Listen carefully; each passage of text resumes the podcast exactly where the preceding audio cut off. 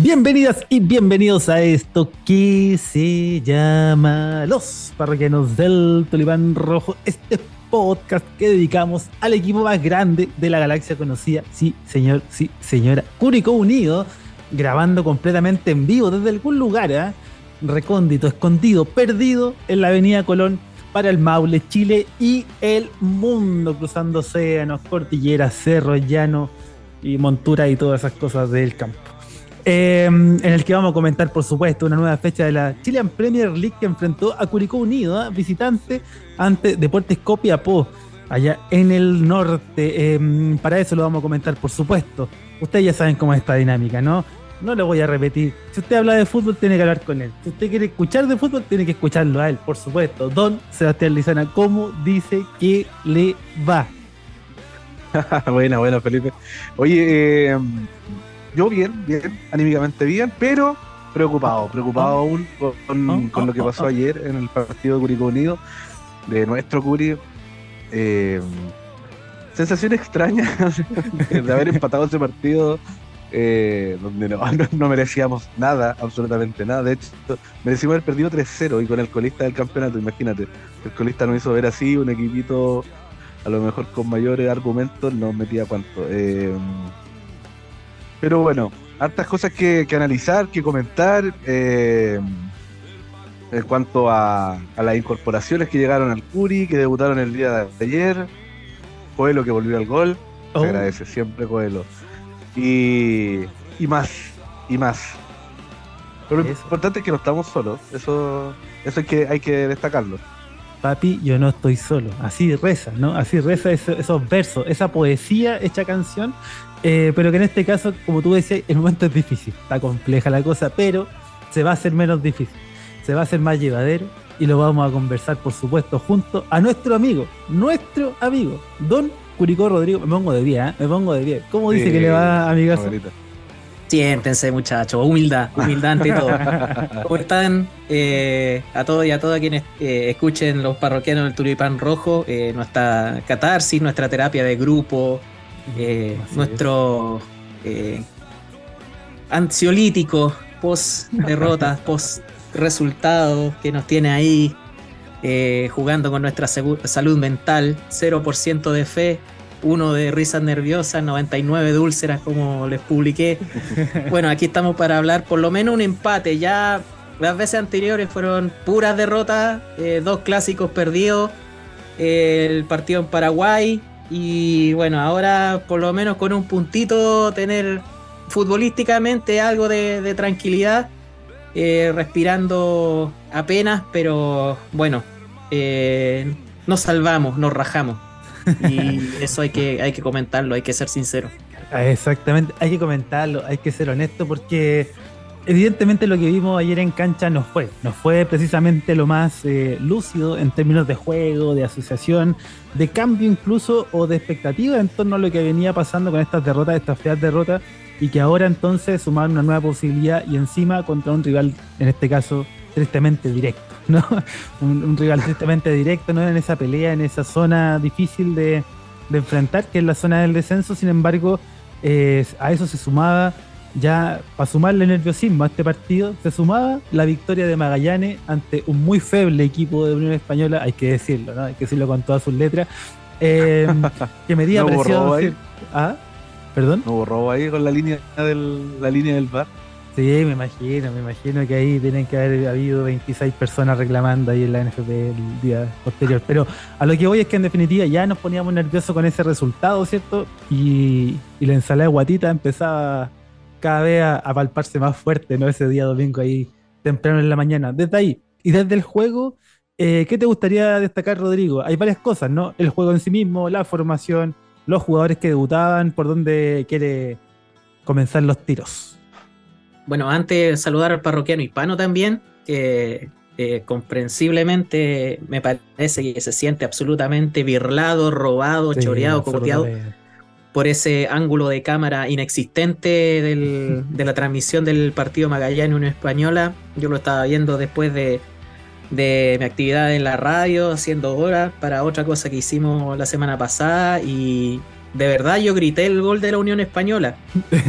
Tengo que confesarlo, yo lo grité, estábamos ahí entre preparar almuerzo con, los compañeros de la radio, viendo ahí el, gol de Unión Española y lo grité y después ni siquiera ver la repetición. No, de, verdad, eh, pésimo, pésimo el choreo. Eh, pésimo el choreo que le hicieron a la Unión. El punto de eh, fuga. El punto de fuga ahí estaba mal tirado. Ah, oye, consíganse una de esas camaritas de streaming, alguna cosa que, les permita por lo menos colocarla de manera recta ahí donde. Eh, bueno, a diferencia de la cancha de Copiapó, las líneas del, pasto están en la dirección correcta. No están como, como de manera horizontal, como la cancha de Copiapó. Tiene líneas más no pasto. Exactamente. bueno, yendo a lo de, a lo de Copiapó, a ver, destacar, destacar eh, a Cerda, Fabián Cerda. Eh, mm, sabemos todo lo que ha rodeado al arquero de Curicó Unido por él mismo, por cosas externas, pero el rendimiento en la cancha ayer estuvo bastante bien, respondió, tuvo dos o tres balones bastante complicados a quemarropa, donde eh, nos pudo mantener un poquito de, de, tranquilidad o de no desesperarnos más de lo que nos desesperamos, sobre todo después del, del penal en el descuento. Destacar eh, también de alguna manera, eh, a pesar de, de, lo desafortunado, el debut de Darko Fiamengo, este joven. Eh, a mí me pareció de que para lo que lo trajeron, porque es lateral o central, no sé. Bueno, lo trajeron, lo pusieron en cancha. A los dirigentes. Preguntémosle a los dirigentes, que son los, los eh, sabedores de todo esto. Ay, ay, ay. Em, me pareció un debut eh, para la función que debía cumplir. estábamos, ya no estamos para, para jugar pensando de que em, vamos a llegar a una Copa Libertadores, mucho menos una Sudamericana, y el asunto es sacar puntos. Y eh, ya el año pasado teníamos un juego atildado, la tranquilidad, eh, muchas cosas que estaban por fuera de la cancha daban lo mismo porque los resultados eran positivos, pero ahora lamentablemente hay un montón de cosas que están eh, conjurando en contra de, de, los resultados del Curi, los propios jugadores también. Y mm, ponerse ahora el overall, ya ponerse el overall como corresponde, de, de ponerse a, trabajar, sacar puntos. Y yo creo que para la función que, que estaba destinada para este partido complejo, el caso de Darko Fiamengo, lateral para defender, no muchas proyecciones, pero a mí me pareció que estuvo bastante, bastante tranquilo, bastante bien. Yo también pienso que se ayudó con Matías Cajáis, Merlo, yo lo vi muy dubitativo. Eh, Pichu Cabrera no me pareció para nada mal, ya. Eh, Augusto Barrio, haciendo Augusto Barrio en el centro de, la cancha, pero bueno, la generación de fútbol y de ataque yo creo que fue lo más, lo más débil. Y también el caso de Zavala, que ya, compadre, deja de creerte el choro, ya deja de jugar a hacerte el choro. Acá estamos en primera división o estamos eh, en la liga de, de Milipilla o, de alguna eh, liga metropolitana. Acá eh, estamos jugando la, existencia como club y hay que comportarse profesionalmente dentro y fuera de la cancha y no estamos para más suspensiones ni perder jugadores, sobre todo en ataque. Oye, pero ahí, ahí justo, claro, ya menciona algunas claves, ¿no? el debut de Fiamengo, por ejemplo, lo de Cerda, destacado al menos dentro de, de ese 11 estelar. Y en tu caso, Sebastián, ¿con qué empieza el análisis? ¿Con qué cosas eh, te emparentan, ¿no? Para poder entender y dilucidar lo que pasó en cancha el día de ayer. Eh, oye, de partidas, eh, este, esta, puesta en escena que hizo Rivera de, de en realidad poner un equipo que iba a jugar al pelotazo, sin tener un 9 que te pudiera bajar valores, sabiendo de que eh, Castro no es un, nunca de nueve anduvo. Eh, vi también, a mi parecer, muy bajo a mm, Jason Flores. Eh, en lo personal no es un jugador que, sea de mi paladar. En realidad yo he dicho que los goles que ha hecho han sido dos juegazos y, y nunca ha llenado mi paladar futbolístico y lo, y lo digo, no, para mí no es El Salvador, si estamos esperando a que Jason Flores lo sea, no. Eh, y también eh, el medio campo me sorprendió mucho. O sea, sentí yo que fue como entreguemos el medio campo, eh, poniendo solamente a, a Nadruz ahí. Eh, me gustó, sí. Leiva, Sandoval a la banca, creo que era necesario. por favor, lo dijimos, por Llena favor, basta. Sí, eso, eso sí era mi palabra. era súper necesario. Eh, pero más allá de eso, creo que vimos un Curicó Unido flojísimo, bajo, no llegamos al arco. En el primer tiempo nada, segundo tiempo algo de actitud se mostró, pero, pero muy poco. Eh, y, en cuanto a, los refuerzos, las nuevas personas que llegaron, yo de verdad, eh, Fiamengo, ¿cierto? Eh, siento que, hizo un buen partido, o sea, un, partido respetable, tampoco sobresalió del resto de sus compañeros. Y Jorge lo vi un poco más movedizo y, tratando de hacer un poco más, eh, a, diferencia de, los otros jugadores. Em, pero ya con los cambios a mí se me desordenó todo, como que no estoy acostumbrado todavía al esquema de Rivera y yo decía así, pero ¿por qué entra, sale este? ¿Por qué va a entrar este? ¿Dónde va a jugar? ¿En qué parte? Como que me desconcertaba un poco, estaba más acostumbrado al, esquema un poco más, eh, al esquema táctico de Damián y y como que eran los cambios ya casi cantados, pero, pero claro, eh, el, cambio y el ingreso de Yerko Leiva demostró que Yerko Leiva tiene que seguir estando en la banca y a lo mejor no, no entrar, tampoco, tampoco es tan necesario. Y, y así que me, queda esa sensación. Yo lo de Coelho sí siempre lo aplaudo. Eh, un jugador que, ha demostrado cada vez que entra poner huevos, garra, eh, todo lo que no tienen el resto de los jugadores. Y, lo que sí no me cabe en la cabeza por qué Figueroa es primera opción de ataque y no Coelho. Eh, y, Tronco Vías, Muerto Vías.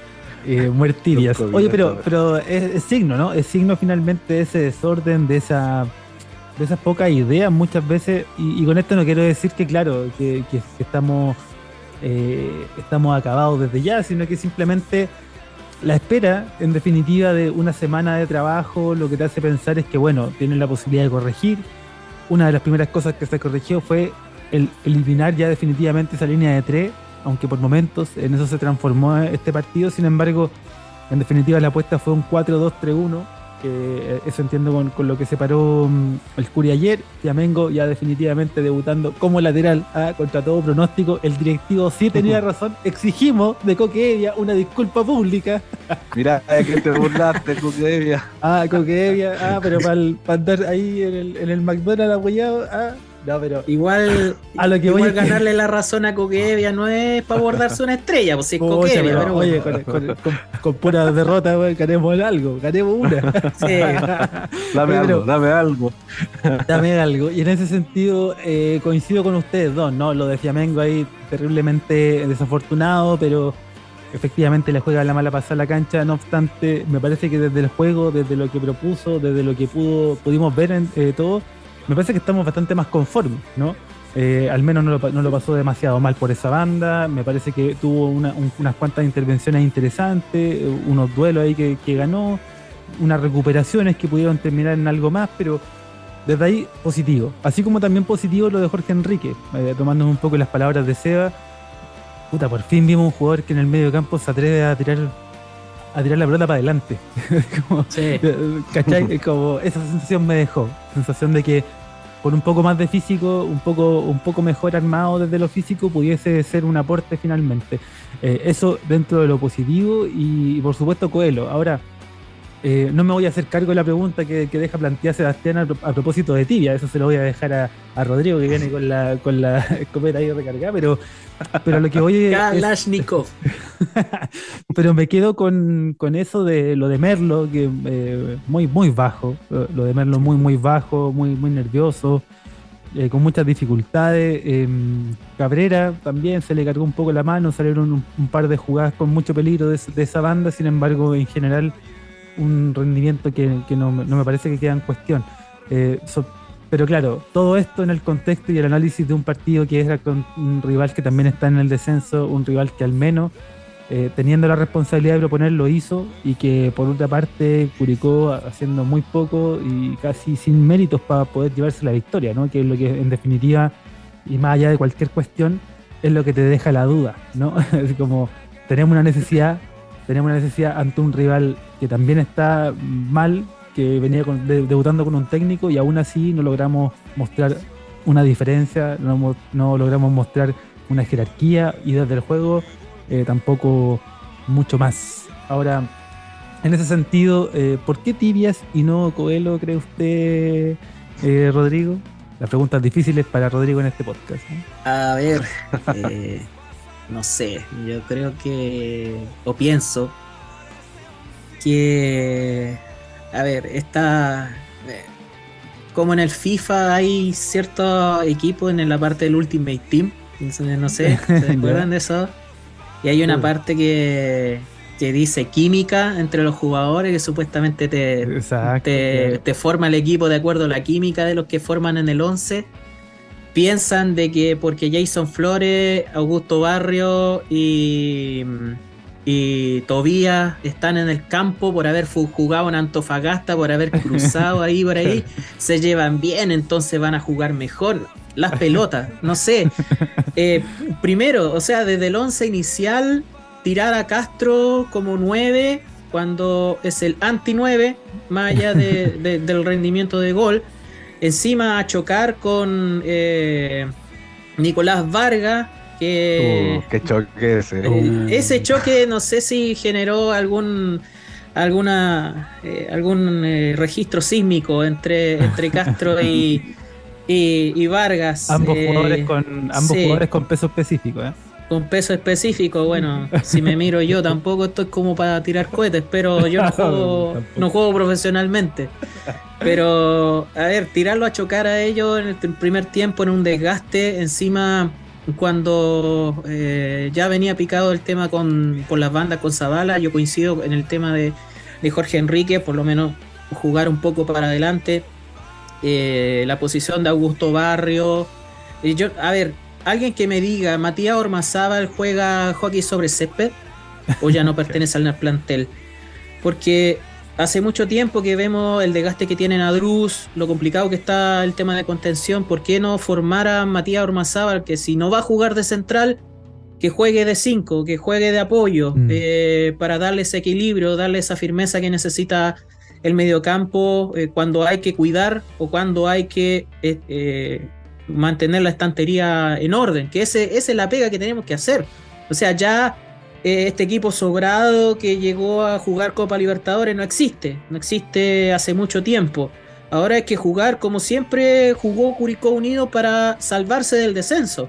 Muchas veces con coraje, muchas veces con eh, rascando puntos, marcoleteando, lo que sea, sacar el manual del, del unocerismo y, y ganar puntos. Em, pero a mí me parece que, por ejemplo, frente a esos rendimientos, hay jugadores que perfectamente podrían ocupar ese lugar. Eh, a mí me, me, llama la atención y me da lata lo de, lo de Merlo, que genere tantas inseguridades para la defensa, un jugador con toda su experiencia, de por cómo venía también de su campaña en el Perú, más allá del tema físico. Pero si no está Merlo dándote firmeza, pone a, Muñoz, eh, pone a Diego Muñoz, dale la, dale la posibilidad. Bueno, físicamente habrá que ver cómo está para el próximo partido. Entonces, el tema de Tobias Figueroa, yo en realidad no lo, no lo encuentro, no le encuentro razón. No, no, no, sé si tiene que cumplir con una cuota de minutos, qué sé yo, pero no tiene, no tiene argumento futbolístico, no tiene argumentos de funcionamiento, eh, incluso es el. No sé si lo mandan a chocar y pivotear, pero no te gana una. Es, realmente que, que él sea la primera opción, no me parece para nada. Oye, y, ahí en, y en este comentario deslizo eh, una idea que, me, vino dando vueltas, ¿no? Yo sé que a lo mejor eh, quienes escuchan lo tendrán mucho más claro que, que, nosotros o, que, yo por lo menos. Y es que con, con esta duda, ¿no? Respecto de, bueno, ¿qué pasa con Ormazábal en ese caso? Si, si va a poner un, doble contención con Nadru y con Barrio en este caso, eh, Barrio que había cumplido esa función anteriormente, por ejemplo en Unión Española, partidos le habíamos, visto ahí. Eh, bueno, aparejado lo del Mazábal, el debut de Fiamengo como el sub-21 como una posible solución a esa regla, ya definitivamente confirma que la política, al menos en términos de traslado de jugadores juveniles al, primer equipo, es un, es un, fracaso. O sea, estamos en condiciones de, afirmarlo con esa, con esa claridad, Sebastián.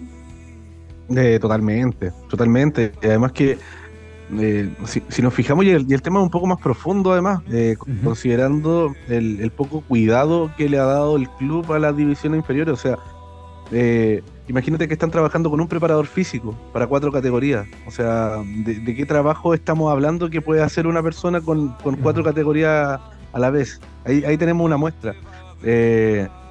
La, Copa Futuro que se jugó, que la proyección llegó a la final, eh, sí, totalmente meritorio, pero hablemos las cosas como son y que la Copa Futuro, los equipos en realidad la, jugaron con el equipo B, casi todos sus, jugadores, y, y Curicó Unido fue uno de los pocos que se la tomó en serio y llegó a la final, y cuando le tocó un rival que también se la tomó en serio, se comieron siete en, la final, entonces eh, creo que. Eh, no, tengo nada contra los jugadores de la proyección, al contrario, creo que ellos están sufriendo las consecuencias de una mala administración por parte de la dirigencia en cuanto a, divisiones inferiores se trata. Y eso eh, a la larga se traduce en eh, que no, no tiene alternativa de jugadores que puedan estar en el primer equipo eh, haciendo ese minutaje sub-21. O sea, vimos un desfile desde el año pasado hasta ahora y, y, también nos podemos remontar un par de años atrás también de jugadores que dijimos, sí, este sí, y, no quedaba en nada, no quedaba en nada, y es porque no, te, no le dan la confianza y tampoco hay un trabajo serio por parte de la dirigencia. Entonces, eh, creo que ahí, ahí está el tema y, tampoco es algo que si lo solucionamos ahora vamos a tener resultados inmediatos, porque es algo que se tiene que trabajar a través del tiempo. Sí, y ahí hay que, hay que tener, y hay que hacer el punto y el contraste, porque como bien tú dices, a propósito de lo que está ocurriendo actualmente con el, con el fútbol formativo, o lo que al menos eh, se conoce de cara al hincha, al interesado, eh, claro, o sea, tiene Lara debuta con Dalcho, ¿no? Antes, ustedes me, corrigen con Pillovera, ¿no? Claro, antes de Dalcho. Pillovera me parece, sí. sí. Con Pidovera debuta y, con todos estos años de formación, estando en primer equipo, en primer equipo que jugaron bien, en primer equipo en lo que se pudo haber asentado, sin embargo, no termina de ser una alternativa. Irrumpe Felipe Ortiz a propósito de una necesidad mayúscula por el tema del COVID con, el gran, y me pongo de pie, ¿ah? ustedes me van a disculpar, con Martín Palermo, ¿ah? me pongo de pie con ese libro lleno de tácticas, eh, juego efectivo, ¿ah? pase, rabona. Eh, no, pero Debuta Felipe Ortiz en ese, en ese partido con Guachipato a propósito del COVID, lo vemos, se, ve una buena alternativa, un cabro joven que pasan los años, pasan las temporadas y no termina de asentarse. Y claro, no lo vamos a achacar al hecho de que la institución no le no provea la, la herramienta, sino que también es una cuestión de formación, de formación propia del futbolista chileno. Y además, el tema de que ayer debuta eh, Fiamengo, que aparentemente no es central eh, como lateral, pero que si lo lleva a una, una realidad y, lo miras con un, lo haces con una mirada un poco más macro, te das cuenta que, por ejemplo, ni Católica, ni Colo Colo, ni la Universidad de Chile son capaces de formar laterales, por ejemplo. Solo porteros, solo delanteros, solo jugadores de, mitad de campo para arriba, la formación en Chile, y lo vemos en la misma selección chilena, o sea, ¿a quién, ¿a quién ponemos de lateral? No tenemos lateral, se fue a buscar un cabro que nació en Bélgica, de madre chilena, el otro que, ahora está en Inglaterra, el, que, era que estaba en Colo Colo, bueno, eh, se transforma en, lateral en su paso por Portugal. Hoy no, me sale el nombre. Eh, Juan Delgado. Juan Delgado, perdón. Juan Delgado. No tenemos alternativa. por la banda izquierda apareció Suazo y, eso salvó la estantería, digamos, porque si no el que nomena con 38 sigue jugando. Pero Suazo apareció a los 20 8 casi. no sé cuántos años tiene Suazo, pero ya lleva bastante años. Yo quiero hacer un punto, Felipe, disculpa, ahora que me hablaste el tema de los laterales y reconvertir jugadores. Eh, hay muchos jugadores que hemos perdido por esa reconversión.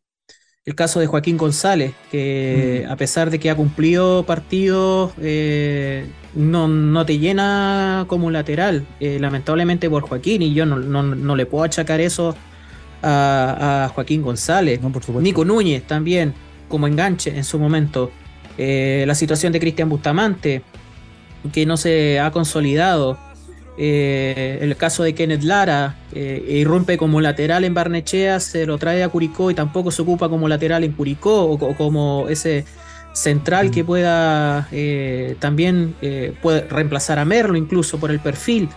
lo que sucede, bueno, Diego Ursúa que se envió a préstamo, estos chicos que están en Fernández Vial, Carlos Herrera, Catejo, etcétera, etcétera. O sea, los jugadores de Curicó Unido llegan a, un punto a los 22, 23 años que prácticamente su carrera ya no puede continuar en el club.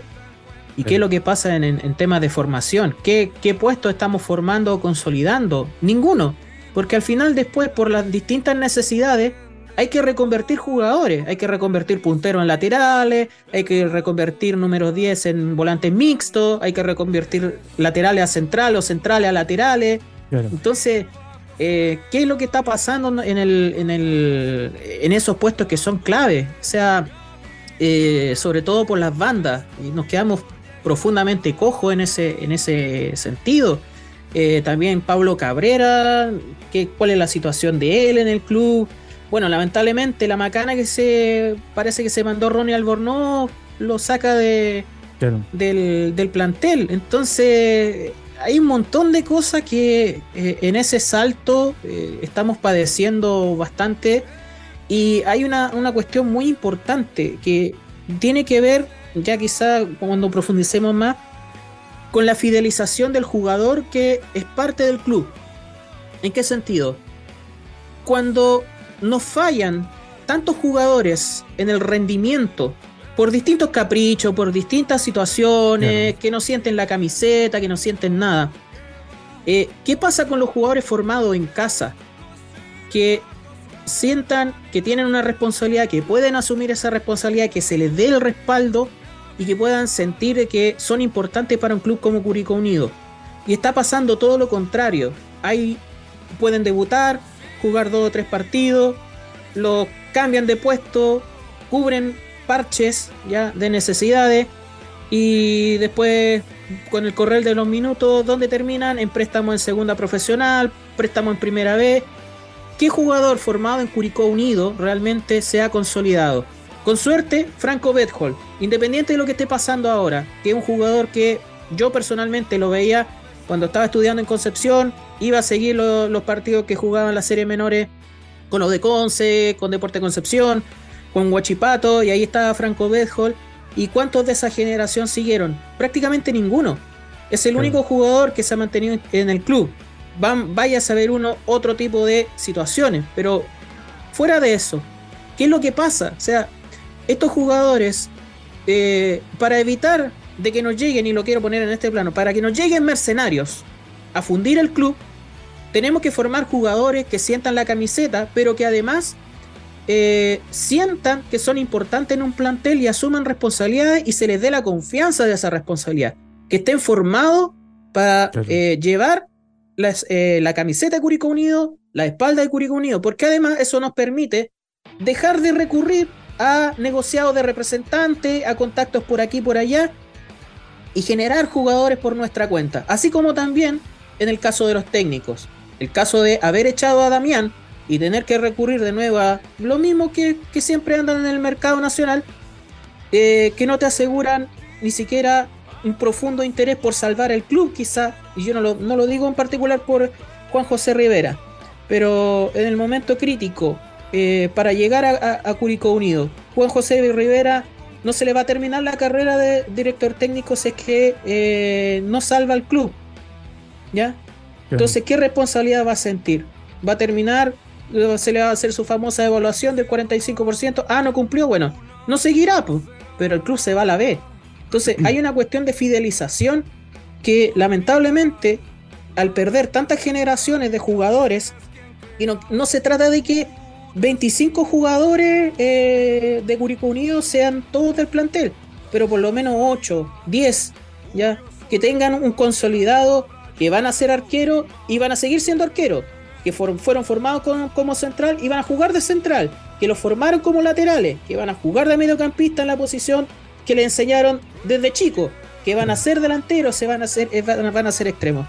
Y ese es un problema que los venimos padeciendo constantemente, porque tú dices, esto es una cuestión de años, que no se resuelve de la noche a la mañana, y vamos a seguir fracasando en esos procesos de juveniles de 3, 4 años, y vamos a seguir eh, tirando para adelante este problema. Exactamente, o sea, en definitiva lo que observamos ahí, una dificultad en la, en la posibilidad de ofrecer una proyección real a, jugadores formados en casa y por otra parte el hecho de que, no sé, yo el, caso que me parece que es el mejor ejemplo es el de Felipe Ortiz. O sea, debuta como puntero, habiendo, habiendo habiéndose formado como 10, eh, para después jugar como 10, no tener más, más oportunidades, reconvertirse en un mixto, eh, etcétera. Creo que el mejor ejemplo de esa, de esa política que naturalmente no, yo creo que el espíritu de la conversación no es achacarle, achacarle culpabilidad ni responsabilidad a nadie, es simplemente mencionar una cuestión que no se ha trabajado o que al menos en términos de resultados no ha tenido éxito, no ha sido favorable, pero además eh, sabiendo que también este año, bueno, hace, hace no mucho, asumió también el Rifo como una, una de esas personas que está mandatada a poder esa situación mejorarla. Después, claro, los resultados de esto se tienen que evaluar en el, en el mediano plazo. O sea, para ser, para ser eh, honesto, yo al menos de mi parte soy partidario de que esos son procesos, ¿no? Y que si tú lo quieres analizar en términos de resultados, tienes que hacerlo necesariamente teniendo un espacio para que ese trabajo eventualmente se desarrolle. Ahora, claro, cuáles son las circunstancias de ese, trabajo, cuáles son los pilares, cuáles son a qué se apunta, cuáles son los objetivos, ya eso es otra cosa, ¿no? Que lo, que lo desconozcamos es otra cosa.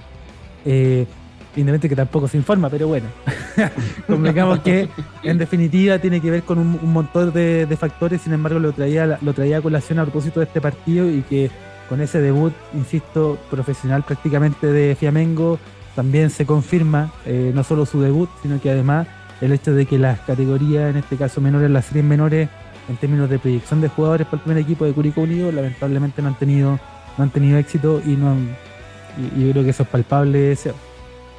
Sí, sí, y creo que, todos lo sabemos en realidad, o sea, los mismos resultados eh, tienen ahora las divisiones inferiores a, todas las categorías descendiendo, o sea, están en zona de descenso y los promedios probablemente no les den como para mantenerse en la categoría, al igual que el primer equipo, entonces eh, esa también es una señal importante de mm. cómo se está haciendo el trabajo y cuáles son las herramientas que se están entregando hasta el momento. O sea, eh, es un tema a considerar y creo que también se tiene que evaluar. Así que ah, esperando también la evaluación de, otros cargos y, otras cosas que también ha pedido la gente y, no, no ha pasado nada.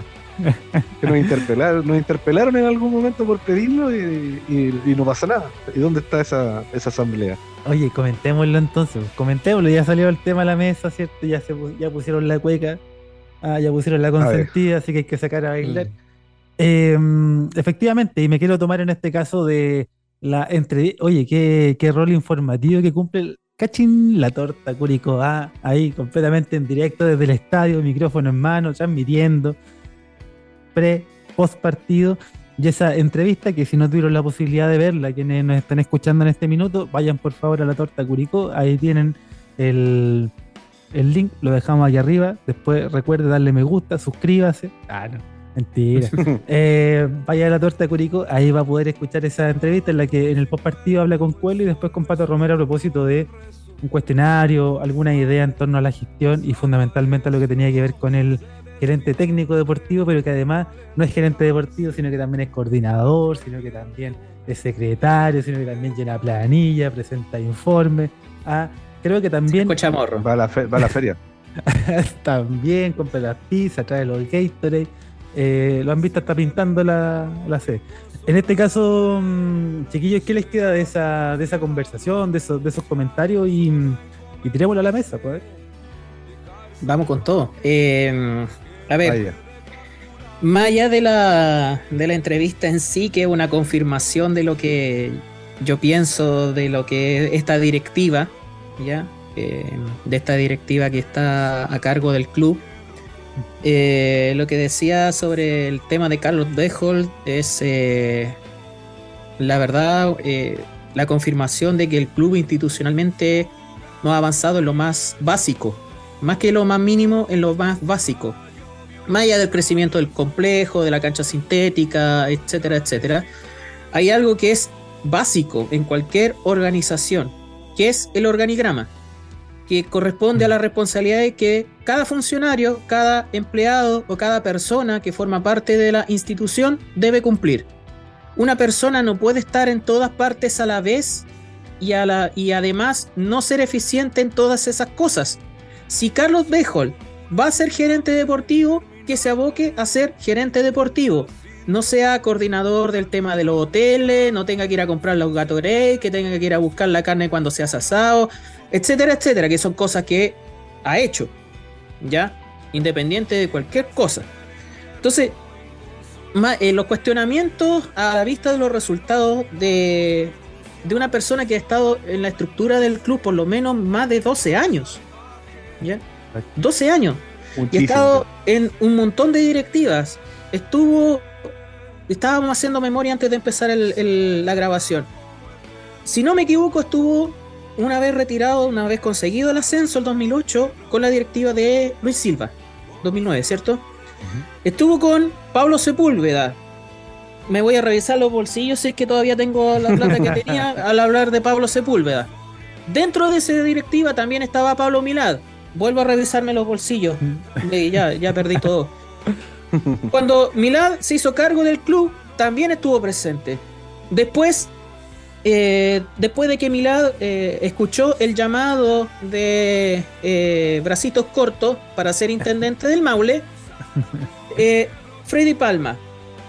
Después de Freddy Palma, Patricio Romero. Han estado en prácticamente todas las directivas del club desde que eh, no solamente, bueno, volvimos al profesionalismo, que él llegó como jugador, sino que además, eh, habiendo tenido la experiencia de subir a primera, bajar a la B, a punto de irse a tercera, no, no una vez, sino que dos o tres veces, salvaciones con Copiapó, salvaciones con, eh, con San Luis de Quillota, las campañas del 2014-2015 eh, Castañeda, Socia, Giganti, todo ese, ese, paréntesis tan, tan bizarro. Eh, Marcoleta, todo lo que rodea a Marcoleta, después eh, Giovagnoli, Pillo Vera, Larcamón, o sea, Palermo, eh, Damián, o sea, a ver, ha estado en todos los procesos, en todos y cada uno, y aún tiene que estar haciendo un montón de roles, o sea, la labor, la labor de cada funcionario, de cada persona tiene que estar súper claro, porque si no, primero, es ineficiente en cuanto al tiempo, eh, te distrae de lo que tienes que hacer y además nadie asume realmente las responsabilidades cuando, cuando queda la cagada, ¿ya? Entonces, si el club todavía, y esto es algo que desde el momento de que muchos socios todavía estábamos ahí, éramos parte de la asamblea, se mencionó de que quede claro cuál es el organigrama del club y que los socios, hinchas o cualquier persona, ya no vamos a hacer distinción si paga o no paga cuotas, si es socio o hincha, barra o eh, persona que habitualmente o ocasionalmente va al estadio. Si cualquier persona quiere saber quién está a cargo de las cosas que se hacen dentro de Curicó Unido, se sepa, ¿ya? que sea de conocimiento obviamente de los socios, porque si no lo conocen los socios, eh, ¿qué más queda para los demás? O sea, el rol que debe desempeñar cada persona, ¿ok? En la... No se debe, o sea, hay cosas que son mínimas, mínimas. Y ese es uno de los grandes problemas estructurales del club, así como lo hablamos del tema de, divisiones menores, por mm. ejemplo, eh, de todas las, situaciones, de, los profesionales que tienen que estar a cargo de un montón de series y todo lo demás. Ese yo creo que es una, eh, una pata coja que lleva décadas en el club, que tiene que ver con el organigrama. Y también eh, eso es una muestra de profesionalismo mínimo, porque nos van a poner en la, en la disyuntiva eh, de manera intencionada, de manera maliciosa quizás, de que no, para ser profesional hay que ser sociedad anónima. Para nada, no tiene que ver con eso. el profesionalismo primero tiene que ver con cómo se estructura la organización. Nosotros podemos seguir haciendo asamblea, ya que muchas veces se dice, oye, la asamblea no sirven para nada, en todo ámbito de cosas, en política o en clubes deportivos, en lo que sea, en junta de vecinos, lo que sea. Eh, se puede funcionar con asamblea, se pueden eh, funcionar con reuniones, pero las cosas tienen que estar claras en la función de cada una de las personas y en los roles que se tienen que desempeñar. Y otra cuestión, como son las mismas personas que han estado alrededor del club durante todo este tiempo. ¿Qué pasa? ¿Quién va a asumir una nueva directiva?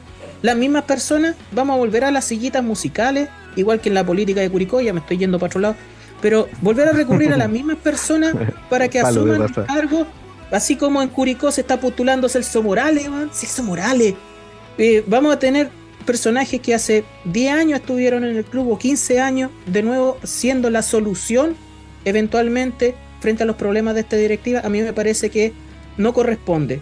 Si queremos dar un salto también necesitamos que se permita eh, la deliberación, que se permita gente nueva, pero también que esa gente nueva se vaya formando al interior del club. Más allá si tienen plata o no tienen plata. Y ahí eh, y ese que es un punto sensible en definitiva, plantea esta, esta disyuntiva, ¿no? Porque, claro, eh, en otro contexto alguien podría decir, pero ojo que en esta, esta directiva está conformada también por otros socios que fueron parte de la postulación, ¿cierto? Esta, eh, ¿cómo, se, ¿Cómo se llama este debate que se hizo, ¿cierto? Con las postulaciones de Freddy Palma, de, Romero, ¿cierto? En la que ya uno veía caras nuevas, gente eh, más joven, otra con más experiencia, con más conocimiento en torno al tema, pero eso surge a propósito de, esto, de esta misma realidad, ¿no? De que la dirigencia o que el manejo del club estaba siendo demasiado eh, concentrado, ¿cierto? En la figura de Freddy Palma, en la figura de, Carlos Bechtel, y lo que ha devenido en términos de decisiones es básicamente lo mismo, o sea, con mucha más gente, pero con un manejo muy similar, Seba. Yo, yo lo que creo ahí también es este, esta declaración es como un poco decir, eh, estamos súper desordenados. Que esta y ir a decir que esta persona hace todo eso, es querer decir, bueno, tenemos la cagada y tenemos que, y, estamos como, ah, eh, no, tenemos como claras las funciones de, dentro del de partida. Eh, lo que dice Rodrigo también es muy cierto. Una revelación de, de, lo que es el club de la interna. Así es. Pero lo que dice Rodrigo también es importante, el hecho de que los hinchas, los socios también se involucren y que no vayamos solamente a una asamblea a pedir que se vaya al cachi. A lo mejor podemos ir a la asamblea a pedir que se vaya al cachi y además a eh, proponernos para aportar en ciertas cosas y cuestionar también ciertas cosas que están dentro del club. O sea, tenemos que, eh, tenemos que involucrarnos porque, como, eh, como se dijo recién, en una sociedad anónima sería todo más fácil, porque le pasáis la plata al club a estos weones y que lo administren, ¿cierto? Eso es lo que, eso es lo que en realidad pasa. Pero después, ah, pero sin derecho a reclamar. O sea, después reclamáis, pero bueno, las pelotas, mira todo el resto de clubes del fútbol chileno que añorarían por tener de nuevo a, su equipo, por formar parte de, él, eh, y parte también en la toma de decisiones y no pueden, Entonces, creo que también tenemos que cuidar esa figura y cuidarla mucho. Pero, pero hay, ciertas cosas que, tenemos que empezar a interiorizarnos, que tenemos que empezar a, meternos en el tema, y que, pero que lo permitan. Eso, es lo otro. O sea, si es que también te mantienen afuera y te alejan a los hinchas de, que quieren participar en el club, también es complicado. Entonces, ahí. ahí o quieren clubes, clubes de focas, de aplaudidores que levanten la mano y que digan bravo, bravo a todos. Claro. Y, lamentablemente todo eso se va a tapar con resultados. Ojo con eso también, ¿cachai? De que el año pasado probablemente estaba la misma o peor cagada en el club. Mm. Eh, y, íbamos segundos, ¿cachai? Y estábamos clasificando a una Libertadores y, y pasaba piola. Entonces, eh, creo que también esas cosas eh, nos, o nos tenemos que cuestionar, hacer algún mea culpa a los que somos socios y también ver cómo o de qué manera yo estoy aportando al club. Sí, pero ¿sabes, ¿sabes qué, Seba? Disculpa. Eh, el tema es que esa, si nos va mal o si nos va bien en la cancha, ya no vas a poder echarle la culpa a la claridad de, de las cosas y de las responsabilidades. O sea, si está claro quién cumple qué función, tú sacas el fusible o tomas decisiones sobre eso. O sea, sobre, sobre el manejo de esa persona que tiene que cumplir y si no cumple, se hace la evaluación y punto. Si acá ya no podemos seguir funcionando para cubrirse la espalda unos con otros, de que se saben la yaya unos con otros, que esto que lo otro. O sea, ese mismo desorden nos devela también de que, eh, ya que tanto se le critica al gobierno, de que eh, al gobierno actual eh, no tienen la voluntad de echar a sus comillas compadres o amigos. ¿ya? En el club, lamentablemente, hay un, hay un compadrazgo que le está haciendo daño a la institución. Y más allá de, lo, de que el año pasado hayan sido buenos resultados deportivamente, estas cosas nos demuestran lo frágil que es institucionalmente el club. O sea, el, tema es que al final, si nos vamos a la B, ¿qué tan rápido volvemos con este desorden? ¿Ya? O, se trata de un caos organizado. No, para, para mí, para nada. A mí me parece de que Curicó Unido tiene que, ha crecido mucho en infraestructura, mucho en condiciones para el primer equipo, para los jugadores. Pero ¿qué es lo que pasa? De que institucionalmente adentro nadie asume las responsabilidades de las cosas que se hacen para bien, pero peor para mal. ¿Ya? Y nos vamos, y al final la responsabilidad se, hace, se vuelve en un asunto personal, con un nombre propio, pero ese nombre propio también está ahí puesto con todas estas responsabilidades en una institución que no tiene claro en lo que tiene que hacer cada funcionario o funcionaria. ¿ya? O sea, insisto con el tema del organigrama. Y en, cualquier, en cualquier estructura de... En todos lados. En todos lados se, tiene que quedar claro lo que, lo que se tiene que hacer. De hecho, en el mismo organigrama en, el, en la página oficial del club aparece con el presidente, vicepresidente, directivo, directivo, directivo, directivo, directivo, directivo, directivo. claro, porque no hay, no hay ahí una, una definición de. Claro, no hay una definición de. Le vamos a preguntar a Coquella. Entonces, a propósito de este mismo joven de. de, de, ¿cómo se llama? de escasa caballera en ese mismo programa, yo creo que la discusión no era el tema de si Flamengo juega de lateral o central. Pero, por ejemplo, cuando el Beckham chileno, ¿eh? José Luis Villanueva, dice: A mí me, confidenció un jugador que, eh, que la política de contratación pasaba en gran parte por eh, delegar en representantes de jugadores ciertas posiciones del club. Impresentable. ¿Cachai? Ahora, no voy a dar crédito, por supuesto, ¿eh? a pesar de que nosotros no hacemos un programa periodístico, Rodrigo, ¿eh? pero no voy a dar crédito porque es información que no tenemos chequeada, el departamento de periodismo del, podcast no lo tiene chequeado, pero no me suena raro, pues, ¿cachai? O sea, dentro de esta misma lógica, dentro de esta misma respuesta de, oye, pero es que ustedes no saben todo lo que, lo que pasa, o sea, ustedes, ustedes no saben, no conocen toda no tienen toda la información. ¿Y por qué no tenemos toda la información? ¿Y por qué no y cuando se pide transparencia, esos roles? Exactamente. Entonces, eh, invitamos, en definitiva, para que saquen sus propias conclusiones quienes estén interesados en temas como este. Y nosotros, yo creo que podemos dar fe, Sebastián, de que los parroquianos del Tulipán Rojo, al menos, están interesados eh, en informarse, por, supuesto, en conocer y en además poder plantear su punto de vista, punto de vista que, por supuesto, vamos a, dar siempre en la tribuna. Así que desde ya invitamos a parroquianas y parroquianos a que se sigan sumando al análisis, por supuesto, semana a semana, eh, y que también nos podemos permitir conversar de estos temas, ¿no? Sabiendo y entendiendo que todos estos puntos son complejos de analizar porque implican muchas eh, disposiciones, responsabilidades compartidas, eh, eh, gente, ¿cierto? Son muchos los factores. Sin embargo, lo conversamos precisamente para tener ese, esa perspectiva amplia que nos permita conversar, llegar a acuerdos y, por supuesto, plantear a lo mejor desde aquí, desde esta humilde tribuna, alguna eventual solución, ¿no?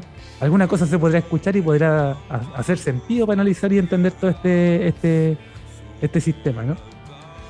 Eh, pero... Sí, pero es difícil, es difícil. Yo creo que a, la larga, a la larga creo que y para ir cerrando como este tema, eh, sin, darme tanta vuelta, creo que la misma dirigencia es quien no está entregando los, espacios para hacerlo. si la última asamblea extra, la última asamblea que tuvimos fue la extraordinaria del 25 de mayo 25 de mayo, imagínate. 74 días. Trimestral, se supone, por estatuto. Y una, y una donde se entregan los balances económicos, que es como la general. Ni, siquiera me acuerdo cuándo fue la última ordinaria. Entonces, eh, ¿de qué estamos hablando eh, en cuanto como en marzo, creo. Sí, Tengo entendido. sí. O sea, Una si la que se hizo en no el, está- en el provincial. no está entregando los espacios para los socios, eh, eh, es difícil que también la gente se involucre más allá. Y, y- y está la gente enojada, sí, es- está claro que no la quieren. ¿Por qué no quieren hacer la asamblea? Porque, porque ya sabemos lo que pasó en la última extraordinaria que se hizo. Ojo, antes de que sigamos, yo no había visto nunca una asamblea de Curicó Unido con resguardo policial. A ese punto se llegó. Lo vamos Sí. a ver en la, en la que viene. Vamos a ver el a tal bus El blanco, guanaco. qué sé yo. Muy bien, oye. Vamos a ver, no, vamos a ver conversaciones que seguramente seguiremos teniendo ¿ah? y que son apasionantes también, por supuesto, pero tan apasionantes como lo que vimos en cancha. perdón, perdón. Eh, no pude. No creo que van a tener, van a contratar a los guardias del Ministerio de Desarrollo Social. Eso va. Ahora, la, la cantidad de guardias será correspondiente a la cantidad de asistentes, así como en el estadio, que te, tiran no, 1500 No, no. personas para cuatro, cuatro chalecos amarillos. Eh, pero bueno, volvamos a lo, a lo del partido. Yo sé que nat- naturalmente que a propósito de los juegos y todo lo demás no hay mucho que, que conversar, ¿no? La, la demostración no fue buena. Eh, sin embargo, empieza a pesar, ca- a- pesar cada vez más que después de cuánto, ya cinco fechas del debut de, de JJ Rivera en la banca, eh, esto lo vi en una, Sebastián, lo vi en una, mm, en una publicación, en una especie de eh, reels, ¿sí? ¿Cómo se dice? Esto, estos videitos cortos Sí, que sí, aparecen que las redes sociales, los cabros, esos que ven. ¿ah? Ok, boomer. Bueno, uno de esos Ah, videos. reels. ¿ah? Chiquillo me apareció, me apareció. Y claro, salía este, este un, un técnico ¿no? que dirige en Las Palmas, en España, que explicaba muy bien esto de, bueno, la diferencia entre jugar bonito y jugar bien, ¿cierto? Y de las fases que tenía el juego. ¿Y cuáles de, eh, cuáles de esas facetas cumple Curicó Unido? ¿Cuál de, ¿Sobre cuál de esas facetas puede eh, aferrarse para ir saliendo a propósito de este puntito y de otros que podamos ir sumando, salir de esta incómoda situación? Me refiero a la faceta ofensiva, defensiva, de recuperación y de mm, y de generación de juego. ¿Por dónde, ¿Por dónde crees tú que vas? Pensando entre lo que vimos hoy día y proyectándolo a los próximos partidos que se nos vienen. Eh, parto yo. El, a ver, A ver. primero Las eh, preguntas dejar difíciles. las preguntas está difíciles. Eh, no, ni, ningún problema. Eh, primero, defensivamente. Eh, bueno, a pesar de que Copiapó no hizo un gol, eh, poder afirmar la confianza en defensa. Eh, si vuelvo al punto, si tenemos que ganar 1-0, lo firmo, lo firmo. Eh, aquí pongo la, escritura de la casa que no tengo, de lo que sea, con tal de ganar 1-0 y sumar la cantidad de puntos necesarias, porque un equipo que ya lleva en 20 partidos 12 derrotas, ya estaba revisando la tabla de la campaña 2021, esa famosa campaña de Santiago Wanderers que perdió 15 partidos seguidos, una cosa así. Claro. Eh, llegó a acumular 21 partidos. Y el siguiente equipo que descendió, La Serena, creo que fue, sumó 14 derrotas, casi con Melipilla. Eh, voy, a, voy, a, voy a confirmar, porque no me gusta vender humo a mí. Eh, Melipilla alcanzó las 14 derrotas, pero consiguió 10 victorias. ¿Ya? Claro. Le restaron. A ver, ganados, sí. Eh, entonces, nosotros tenemos 6 victorias en 20 partidos. Apenas es nuestro segundo empate.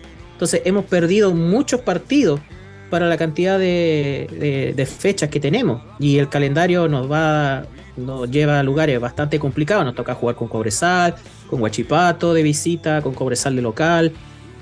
Ahora eh, la fecha que viene con eh, el equipo sin estadio.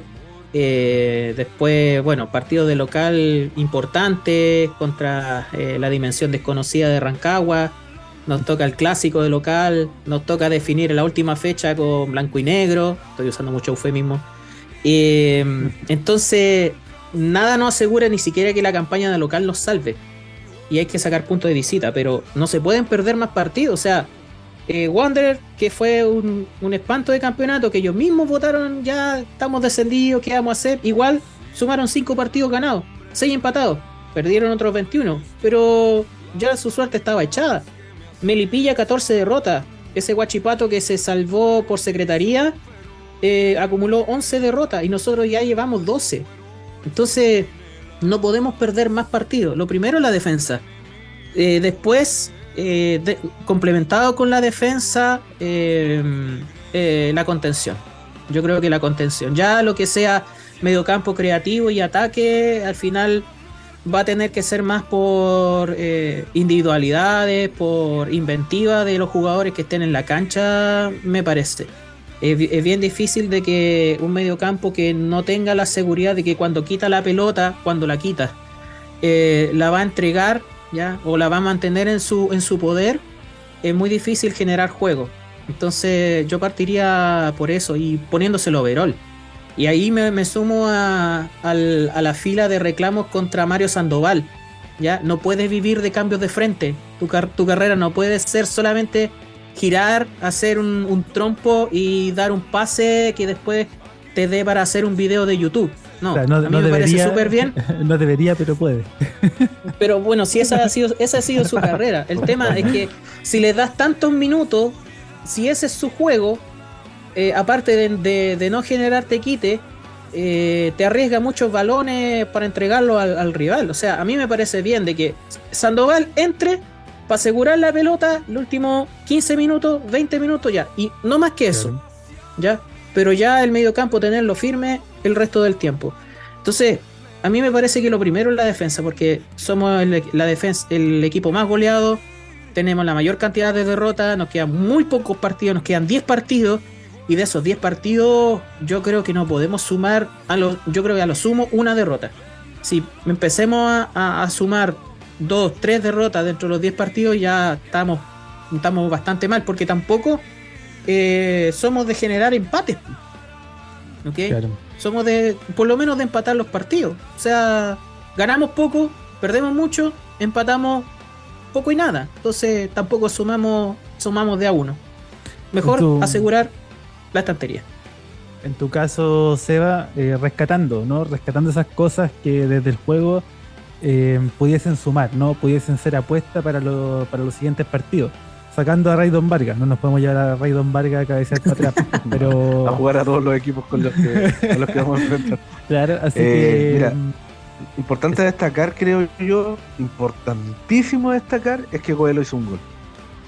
El hecho de que Coelho haya marcado, eh, creo que ah, nos va, al menos ojalá se le haya que se le abra el arco y que de alguna u otra forma tengamos al goleador que, siempre tuvimos tanto el año pasado y que nos salvó tantos partidos también. Yo creo que ahí tenemos un hecho importantísimo, un casi hito a considerar de, este partido.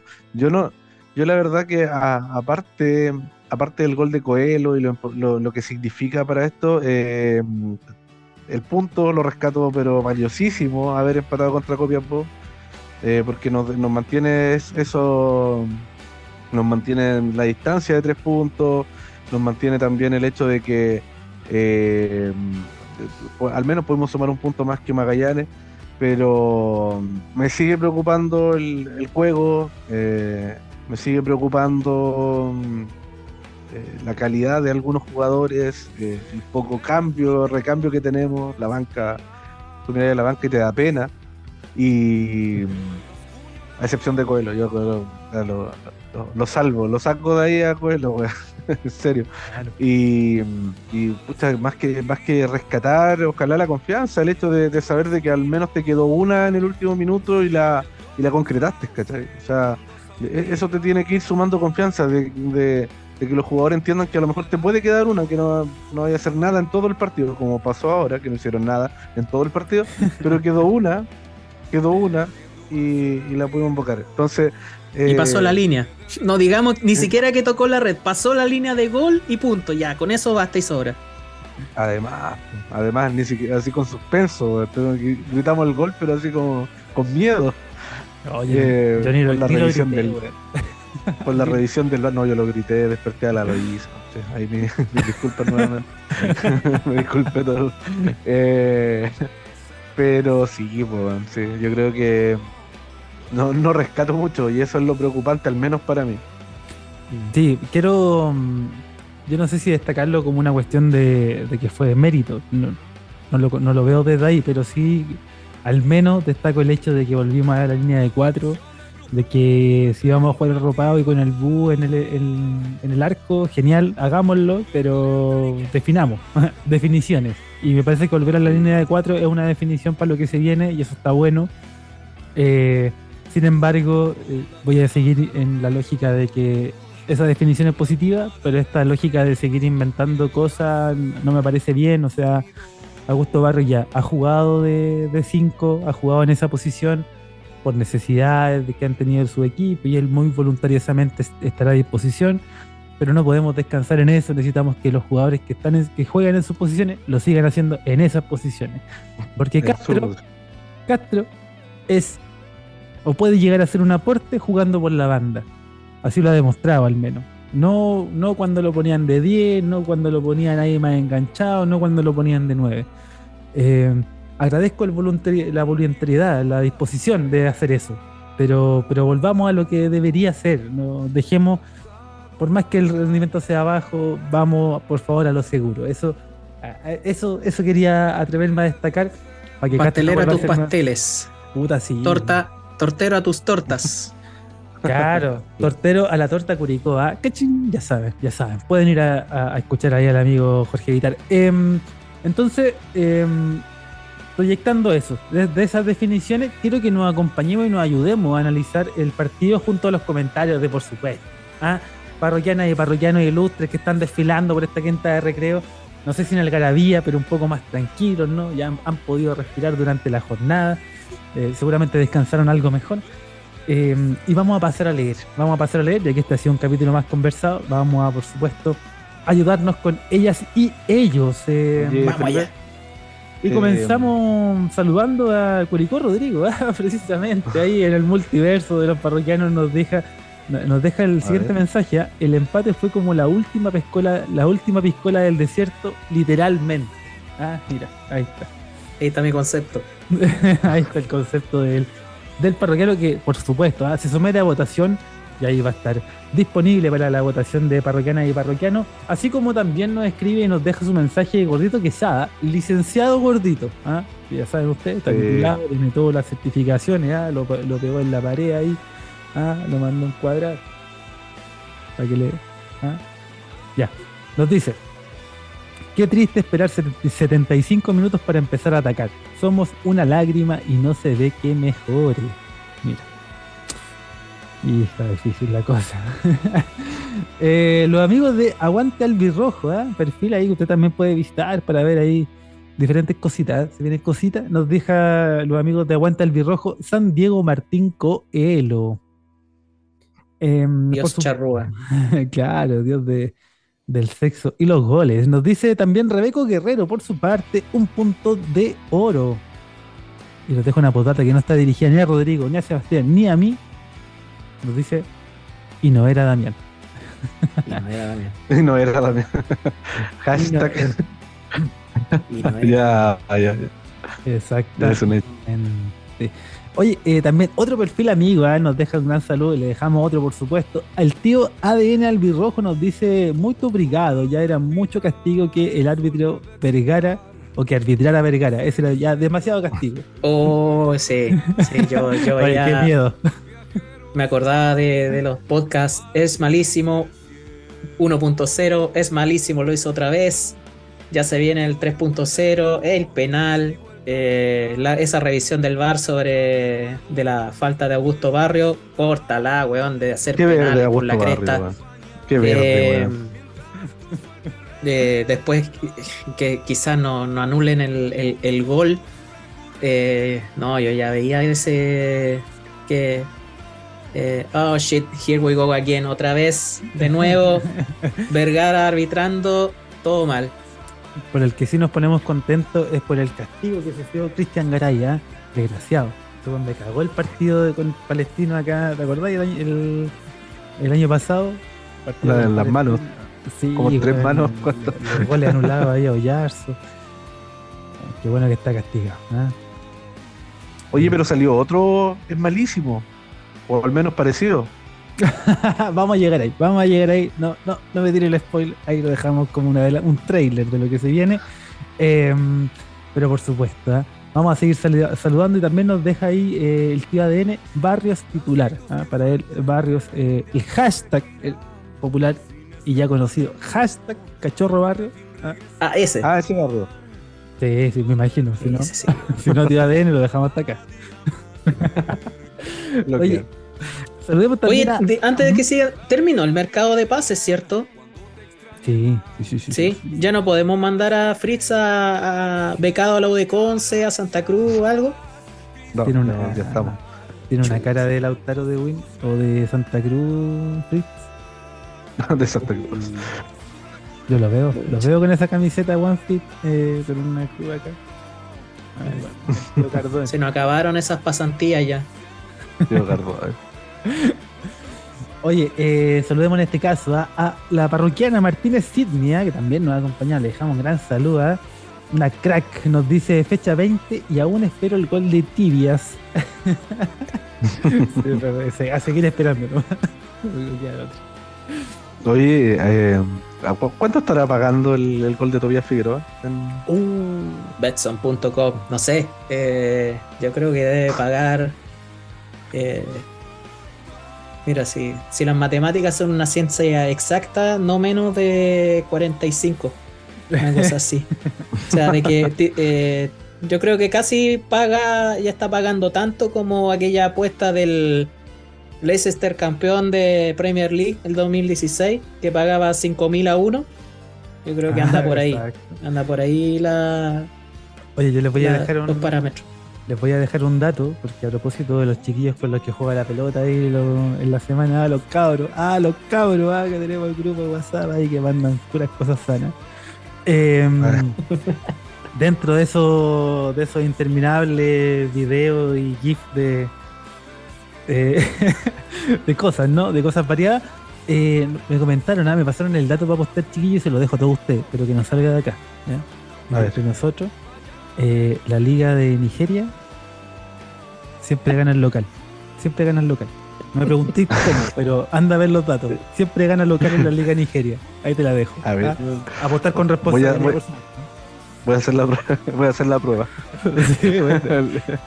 Entonces, así como tibias, ah, yo, creo que debe estar peleando, pero vayan a verlo. ¿ah? Liga de Nigeria, primera división nigeriana, todos los locales ganan siempre.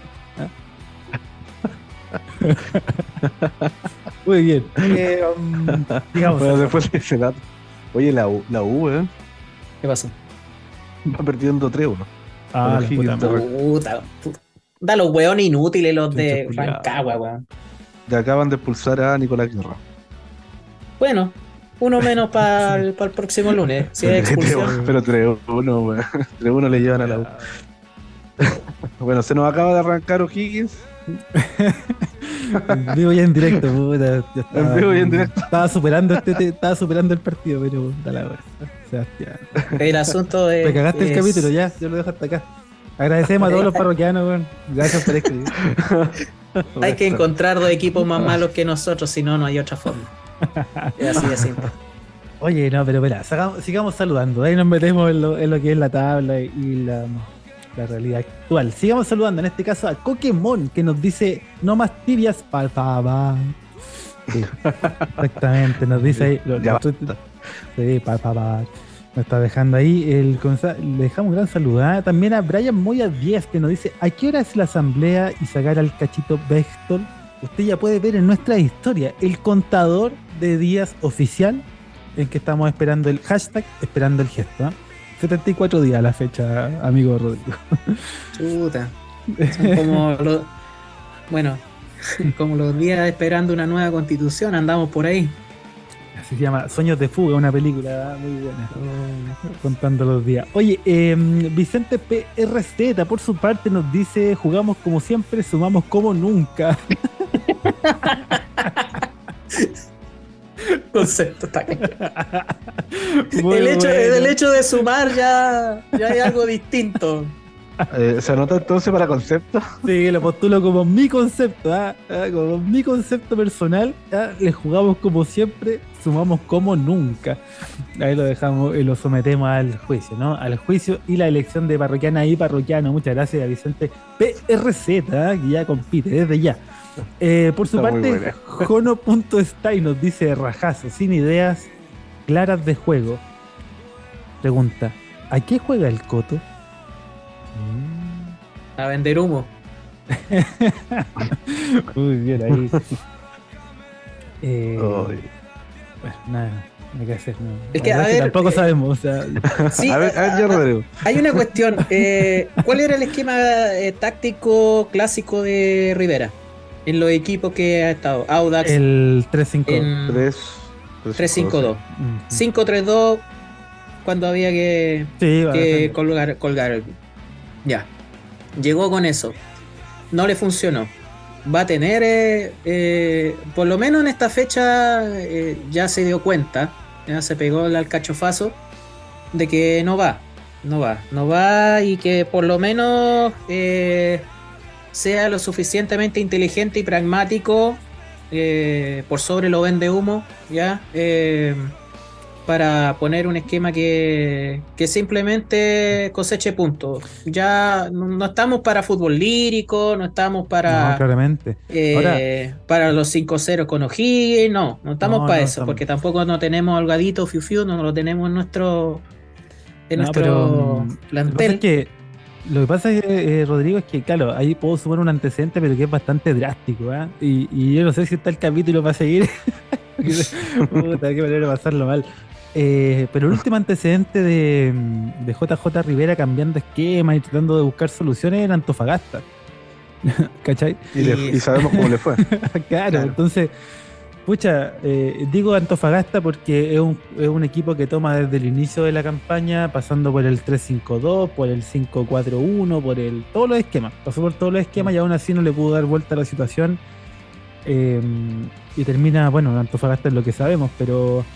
eh, y, y por eso no considero Temuco, porque finalmente Temuco es un proceso que está en desarrollo, muy comillas, eh, incipiente, si se quiere, y además por un- atravesado por una si- situación personal que, Sí. que quita el análisis de lo netamente futbolístico. Entonces, pero bueno, pero bueno, vámonos con, con ideas más amables. ¿A qué jugará el Coto, amigo Juan Stay? Mira, aquí no, no sabemos tan, no, no lo tenemos tan claro. Esperemos que sea lo suficiente para sumar. No le podemos responder su pregunta. Lo lamentamos. Va a sumar punto y punto ya. Mala eso. nuestra, amigo Jonesta. Ya le dejamos un gran saludo. Al que también vamos a saludar es a González César, que nos dice celebrando un empate CTM. Aguante el curi, loco. Muy bien. Me ahí. sirve. Ahora, eh, nos deja una emoji ahí de lágrimas. Nos deja una emoji en lágrimas celebrando el empate, pero bueno, sumando. Aguante el curi nomás. Aguante el curi, como dice González César. Y también saludemos a Fafre Style. Mira, Fafre Style, que nos dice rescatar a Enríquez. Muy bien. Y lo rescatamos. Y lo rescatamos en este episodio al menos. Vimos dos pases para adelante. Qué, qué deleite. Sorbito. Dimos, dábamos tres pases y era como, como el Manchester City. Tal cual. Oye, em, Lorca BCM por su parte nos dice pudo ser peor. Muy bien, ¿eh? se mezclan los, los multiversos. ¿eh? Pudo ser peor, ¿eh? dejamos que saludo a Lorca BCM. y por su parte, Animal Estilo nos dice gol de oro. Eh, exactamente, gol. Oye, este gol. Mira, siendo positivo, ahora sí, esto es lo más parecido al partido con Melipilla. Partido jugado en La Pintana, saliendo de la pandemia. ¿Se acuerdan de ese partido? Llegaba Fritz debutando como refuerzo en esa, en esa campaña. Eh, Damián ya eh, confirmado para, ese, para continuar en el proceso luego de haber eh, tomado contra O'Higgins, Colo Colo y, y algo más, me parece. Y, y el partido que vimos ayer para mí fue muy similar la sensación a ese partido con Melipilla en la Pintana en el que terminamos empatando. Gol de Venega, empate de algún, no sé, pero mm, me quedé con esa sensación de que ya, si el punto este puede servir. Y ahí soy optimista. Gonzalo Sosa, lo más probable que no haya hecho el gol, pues si siempre está, en todas. Eh, sí, pues son, esa clase de, de partido. Eh, sumar. Por eso, lo, quiero, lo quiero dejar en la mesa como para el, para el antecedente optimista. ¿ah? Vamos que con este. Ah, yo, pensé que te estaba preguntando, ¿mal jugamos ese partido? No, jugamos con el forro. ¿Contra Melipilla? Sí, sí. No, nos pudieron haber. El segundo tiempo nos pasó por encima. sí. Pero mira, ¿ah? así también pasó con Copiapó. ¿Cuándo no ha ido bien en la Pintana? Eh, eh, cuando jugábamos en la B. Recuerdo un partido que le Ya no, no quiero acordarme entonces. Al, Chaco Morning. al Chaco Morning le ganamos 2-1 al último minuto. Sí. El partido con Audax, esos partidos así como, como de alguna manera críticos, no, no ha ido muy, muy bien.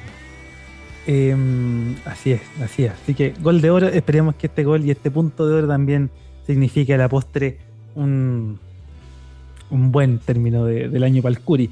Eh, sigamos saludando. ¿eh? Ay. ay, ay, ay. la emoción. Me crecieron pelos de, la nada, me salieron pelos. Oye, em, saludemos a Pablo Punto Ignacio, ahora sí, el dios de eh, los bronce y bien. Ya, definitivamente. ¿ah? Ahora sí, ya no lo cita más JJ Rivera, ahora lo cita marginales ahí con bronce y viento.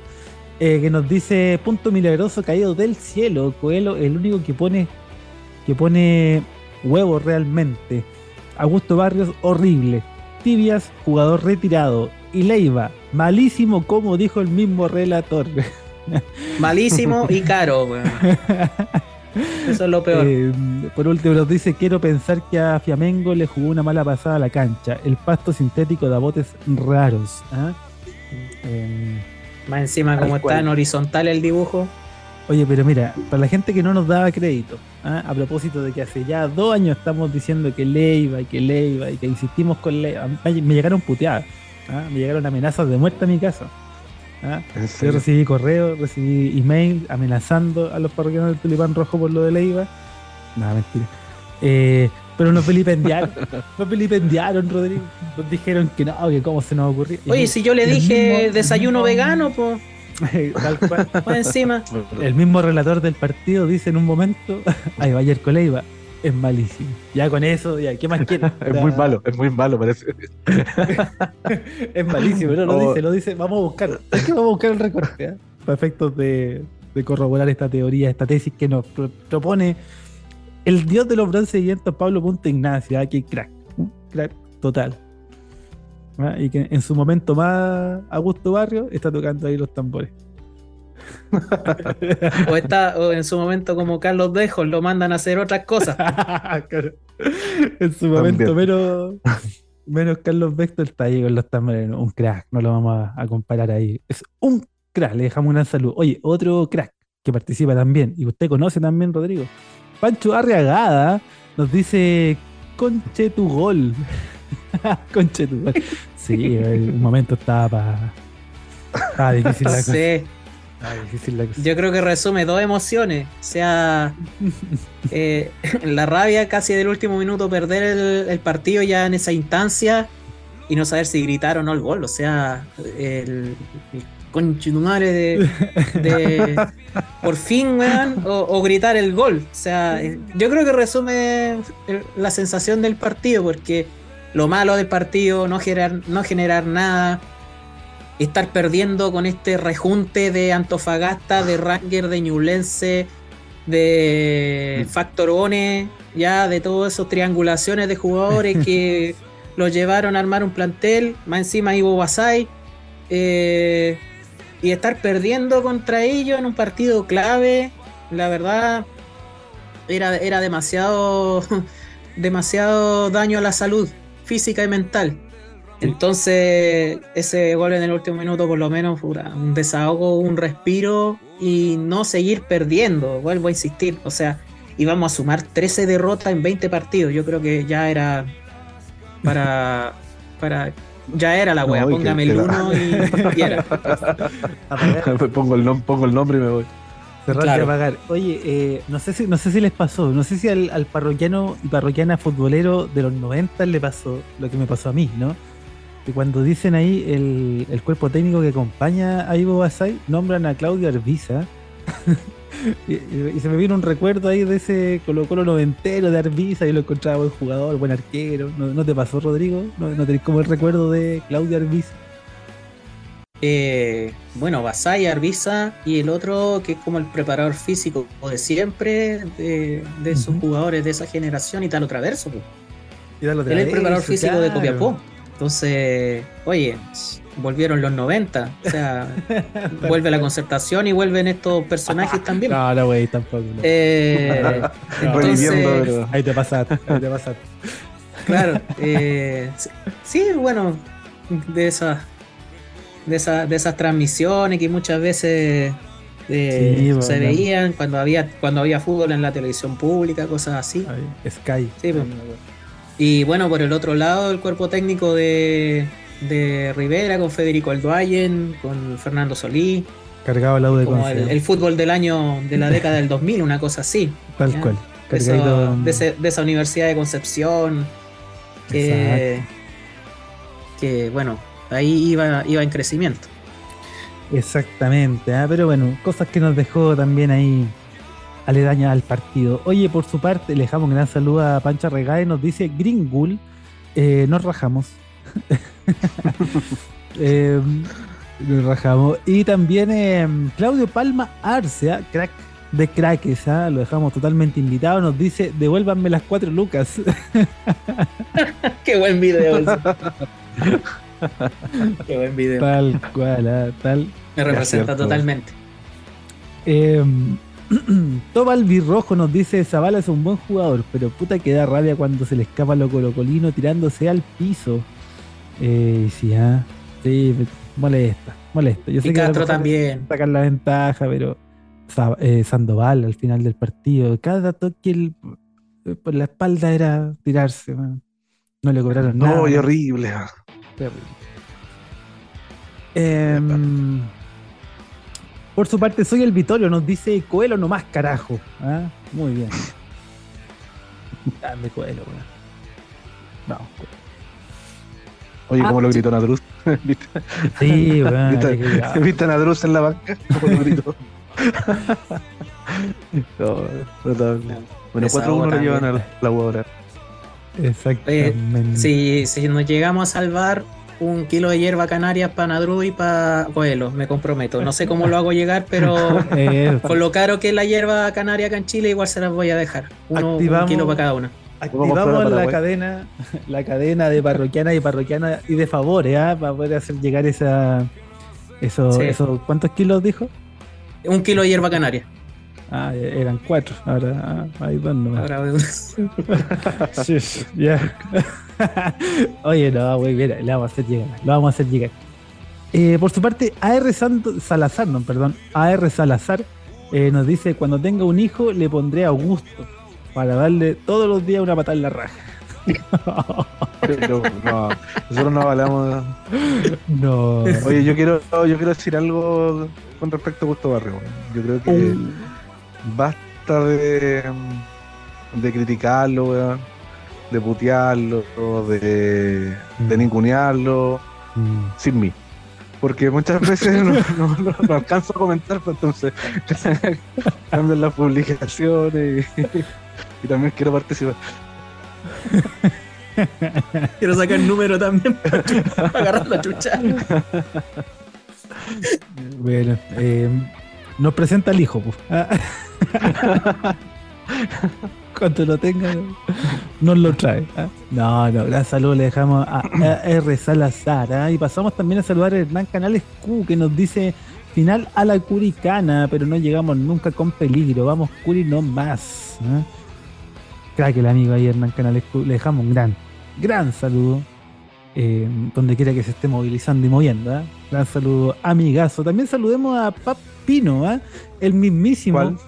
De original. dueño, mismísimo dueño. Ah, es que tiene el verificado. Es Papino, Ah, el mismo que se hospedó, el mismo que eh, a punta de espacio en la maleta, acercó toallas, champú, jabones de esa experiencia, ¿no? En Le Cotorré. Ah, qué crack. Qué crack nos dice, ¿qué se sentirá jugar bien? Hace rato yo. ¿Qué se sentirá dar tres pases seguidos? Para adelante. Muy bien. Hacia adelante, sí. En tres cuartos de cancha. No. Muy bien, ah, muy bien, ahí nos dice el amigo Papino, ah, verificado aquí tenemos el, el check azul, se sabe, personalidad. Así que dejamos un gran, gran saludo a la amiga, crack. Eh, por su parte, Kraus Q nos dice equipo muerto y sin alma, par de rajazos, pero nada de fútbol. Y está difícil la cosa. Kraus Q nos dice ahí. Eh, por su parte, Mad Cat Tattoo nos dice Figueroa QLO antigol. El antigol. Eh, tal cual. Por su parte, Alberto Ignacio, no me queda garganta de tanto putear a esta banda de rechuchas de su madre. Mm, Oye, ¿y ustedes putearon mucho en el, durante el partido, no? me salen Ah, gallitos la a cada rato. me salen gallitos todo el día. ¿De qué manera de putear? Sí. Sí, yo ¿Cuál de- no sé, no sé qué pensarán los vecinos cuando, bueno, eh, se dan cuenta el tiro cuando juega el Curi, está claro. Eh, Oye, el, hay, hay una jugada muy, muy representativa de, de, de- de este Curicó Unido que es un centro que tira cabrera. Segundo ah, Ah, sí. Weón, la mandó al Salvador. Va a weón. preparar. pase atrás, pase atrás y centro a la carrera Oh. de primera. y, no, y no le echamos la culpa a la cancha porque esa va es sintética. Ah, weón. Qué terrible. Em, Literalmente a la punta del cerro. Tal cual. Oye, por su parte nos dice al... No, Michel Riquelme, ahora sí, punto de oro y era. Claro, Y era. es todo, punto de oro Nada. y era. Eh, Por su parte, Ale Gómez G24, día chorrocientos y aún no veo el gesto. ¿ah? Sepa usted, 74 días, en el momento que se está grabando esto. Día número 7 de agosto. Sí, 7 de agosto. Día que pasa, día que aumenta el monto del finiquito, quizás. Muy bien. a considerar, a considerar. No, pues no que después de 11 años se, se pagan los... Uno por año nomás, ¿o ¿no? ¿Cómo es? Un mes por año. Ahí está. Muy bien. Oye, eh, saludamos también a... mm, Bueno, a Lego Mejía y nos deja una potata. ¿ah? Un partido más cerca de ganar la apuesta que Figueroa cierra el torneo invicto.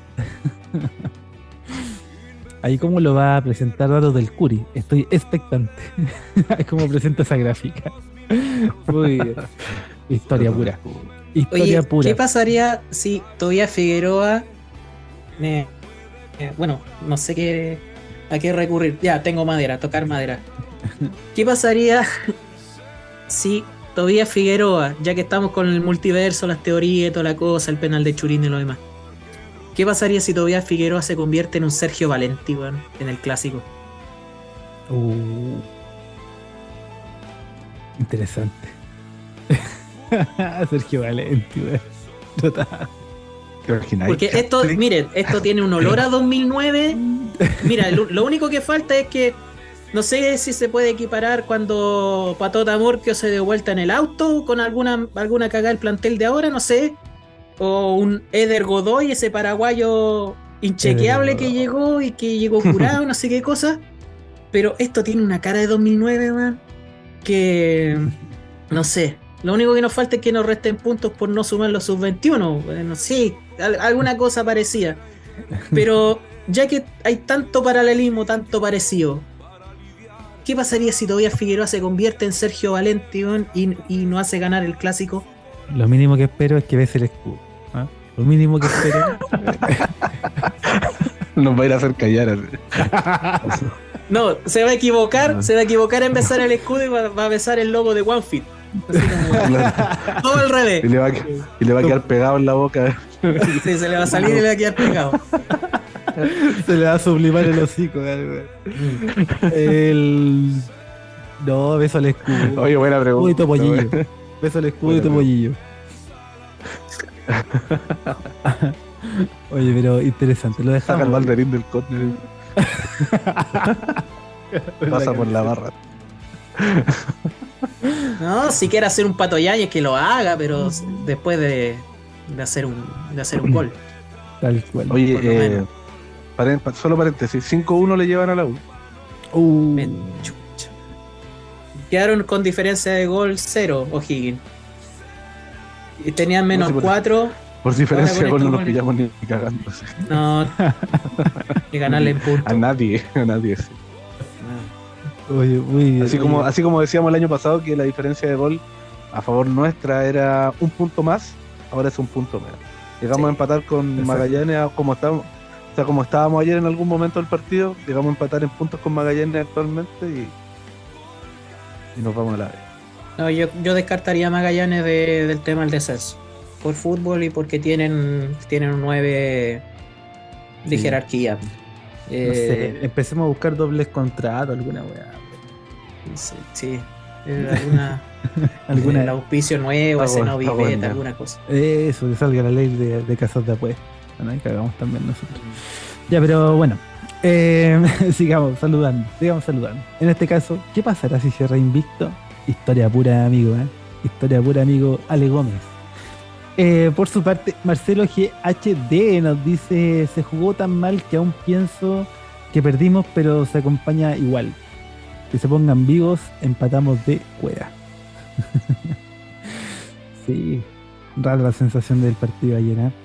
Em, por su parte, Gore Chalo nos dice grande Coelho. Y por su parte, a- además, Alexis Moya Daza, Big Daza, nos dice Nico Vargas, obrigado. Você es un amigo. Usé un amigo. Postula, yo creo, ¿eh? Postula. Em, Guatón Lalo, por su parte, nos dice: ¿Quién más que tú, Coelho? ah? ¿Quién más que tú? Con una pala y un sombrero. ¿eh? Muy bien. No, no, ¿quién más que tú, Coelho? Nos dice Guatón Lalo. Y J.Vera.z nos dice: ¿Cuándo llega JJ Rivera? Muy bien. Fabi.luisa, no sé qué decir, Dios mío, ¿cómo es posible este suceso? Muy bien, ¿cómo es posible este suceso? Ah, ay, ay, ay, ay, ay. Em, datos del Curi, qué crack. Datos del Curi nos dice: eh, Este punto conseguido a última hora nos va a salvar o simplemente nos va a condenar.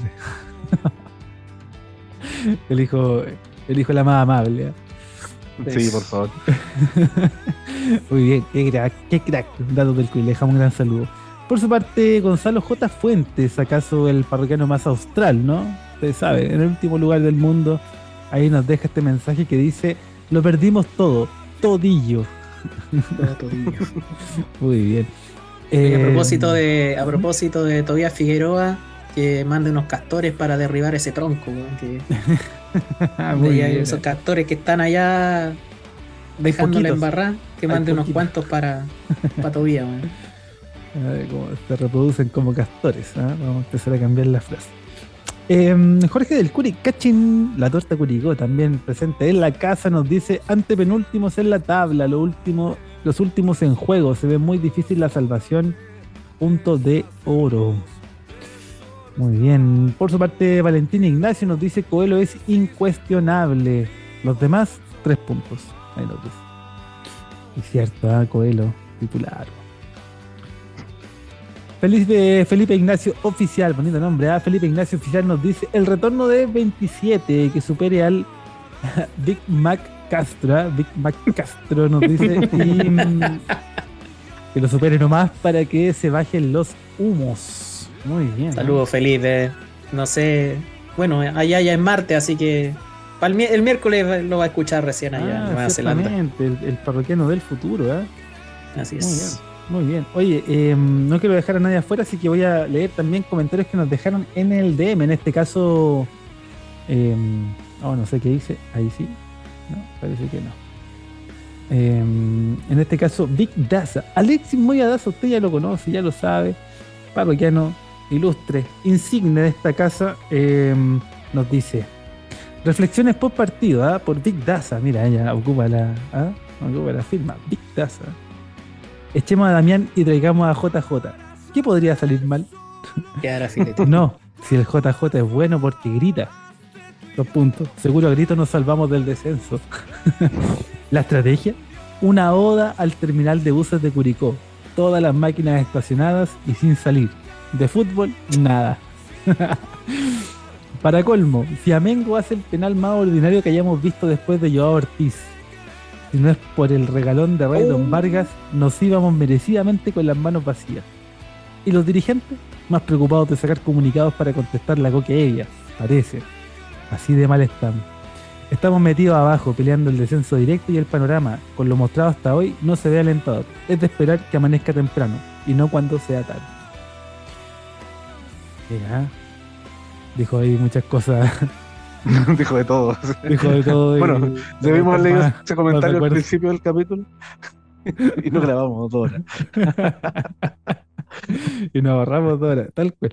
No, pero por favor. Oye, em, quiero, no quiero dejar a nadie afuera. ¿eh? Si tú me ayudas a rellenar mientras yo busco aquí todos los. Sí, sí.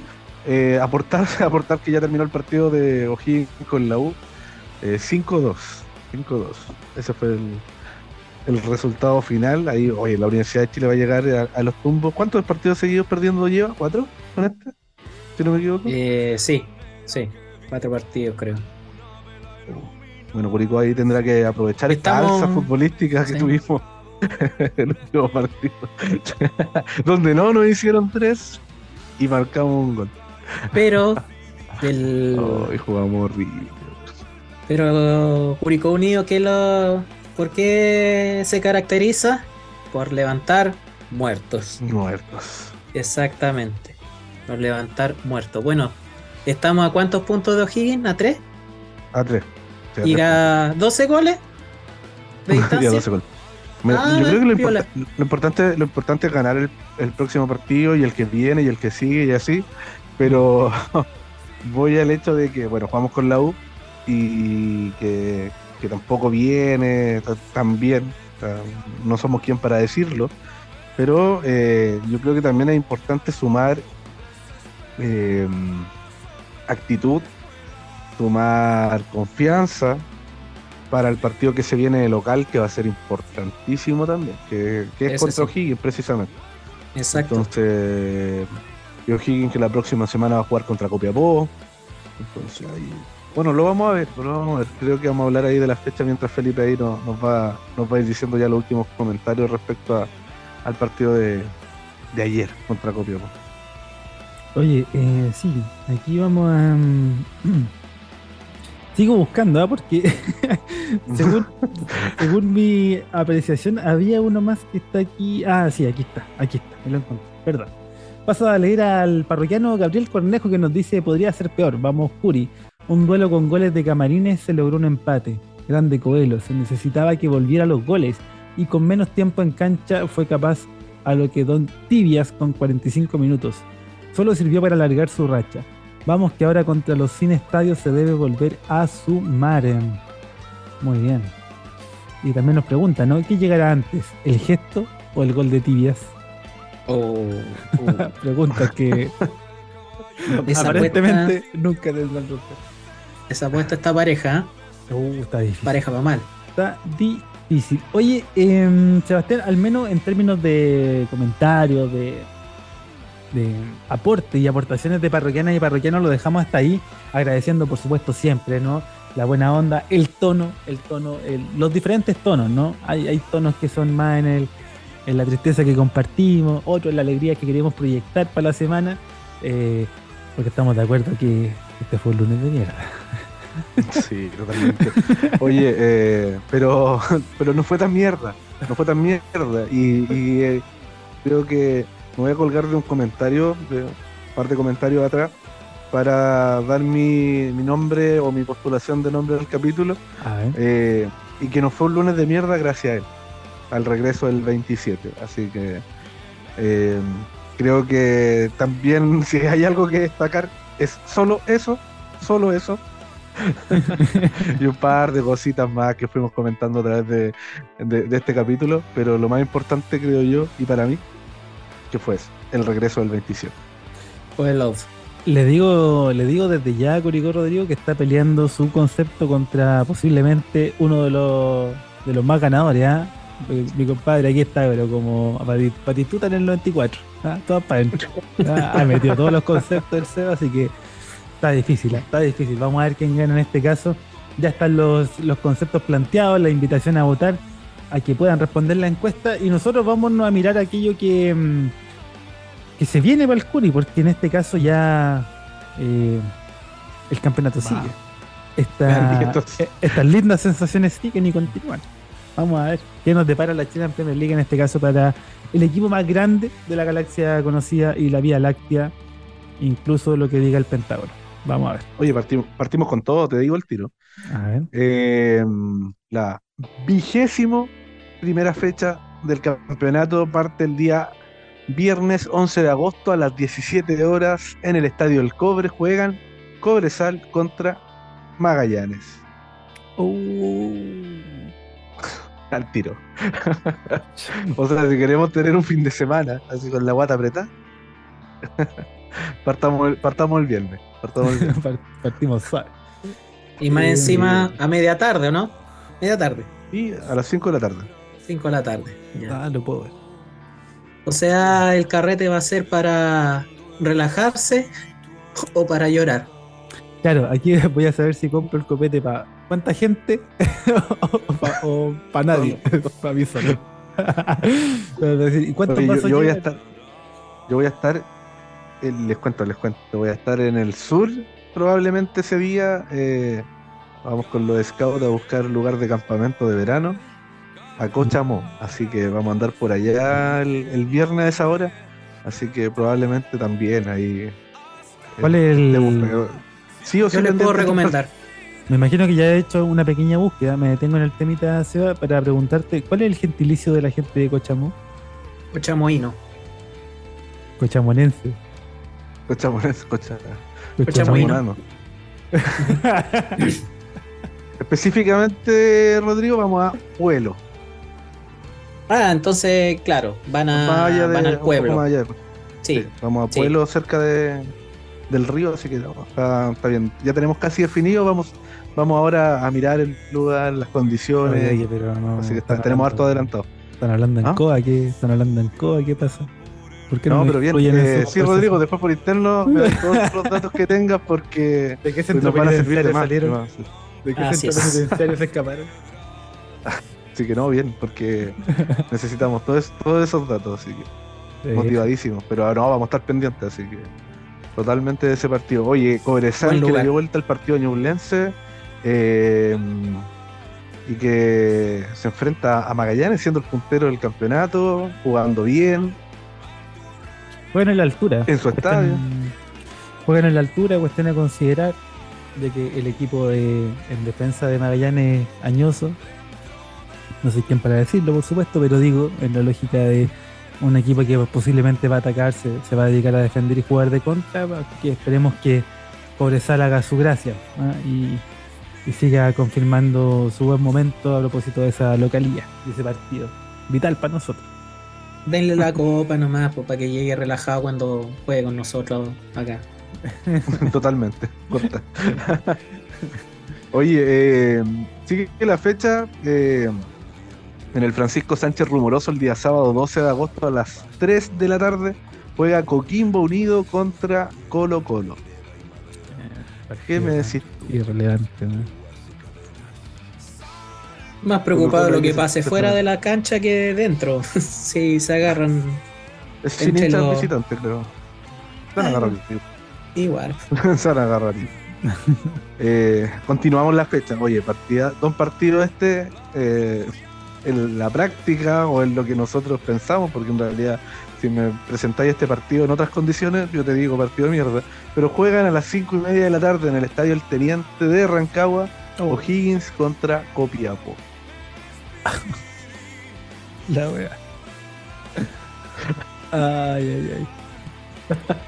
Yo creo que lo peor de todo es- sentirse obligado a ver esa bosta. Yo creo igual que lo voy a ver. eso. Igual lo voy a Pero igual lo voy a- Sí, estoy obligado a verlo. porque aparte O'Higgins después juega con nosotros. hay que, hay que saber técnico nuevo. ¿Quién es el técnico? No. Asconzábal. Asconzábal, venía de. Estuvo en Antofagasta, en Atlético Tucumán. Y. Pero lleva varios. harto tiempo sin trabajar. Debe ser alguno de estos ¿Cómo? que siempre, lle- siempre llegan. O'Higgins. eh, ah, me, me parece que es del. de la escudería Bragarnik, si no me equivoco. Sí, ah, efectivo. Oye, pero. es de la- Y, y metió 5 en el primer partido. Era, era cama, ¿no? O estos resultados que se dan después del, del cambio técnico son increíbles. Menos nosotros. Claro. No, no, no, claro, solamente nosotros involucionamos. Oye, eh, continúa la fecha el mismo sábado 12 de agosto, 20 horas, en el estadio Universidad SEC Santa Laura. ¿Qué va primero, Santa Laura o Universidad SEC? Bueno, Eh, Santa Laura. eh, ju- Santa. Juega Unión Española contra Huachipato. Mm. ¿No hay rivalidad después de esa final? Sí, pues, sí. el- el- la gente hispana está marcada por esa final. Sobre todo el weón que llevó un 7, un globo grande de un ¡Oh! Oh, güey, sí. Hay muchas historias muy tristes de ese, de ese partido, güey. Te las contara yo, hay gente que sufrió infarto en la carretera. No sé, hay, hay cosas, hay cositas, pero, pero sí, partido que quedó marcado, quedó marcado aquí en la familia hispana. Eh, lo sufren. Aparte que Huachipato siempre le, después de eso les ganó, como que siempre le ganó partido. Entonces fue como, así como Magallanes ahora, también Huachipato tiene como una especie de... Oye, Magallanes, que lo, Magallanes Así lo como tiene de, Magallanes. De, de nieto ya a Sí. Unión Española. Papayanes, Oh, tal cual. Entonces ahí, parroquiano hispano que está muy resignado a que este campeonato ya lo- se lo robaron. ¿no? Oye, a propósito de Ah, se lo- parroquiano se lo hispano, robaron. Sí, parroquiano hispano ya resignó la- sus opciones de ir a campeonar. pero a propósito de parroquiano hispano, estaba viendo un video, más encima los de los Barzas de la, de la Chile, de hinchas de la Unión Española agitando la, eh, la reja del estadio de San Bernardo, pidiendo de ya pues, que los traten igual como nos tratan nosotros que nos suspenden estadio. Bueno, cara de raja. Pero ahí estaban la, la furia roja desatada en el, en el estadio de San. Bernardo, agitando la, la reja de, de dos metros de, del estadio. Yo en realidad, Rodrigo, cuestionaría al soldador. Que, que igual que se pega. más que más que los intentos. Claro, la, la calidad del trabajo Mm, del trabajo del sí, soldado. deja, deja mucho que desear. Con la, con la ISO Pero resistió, lo entre comillas. Sí, sí, sí. Certificación SEC, no sé si tiene. Con eso te digo. Yo lo cuestionaría. Muy bien, ahora interesante partido ahí para, para tomar once, quizá va a ser la previa. Ah, Vamos a ver, vamos a ver. Sí, 20 horas, sábado. Estaba. Estaba previa, estaba previa. ¿Eh? Para los que, ya para los que carreteamos más temprano. Sí, pues, no, sí, Sí.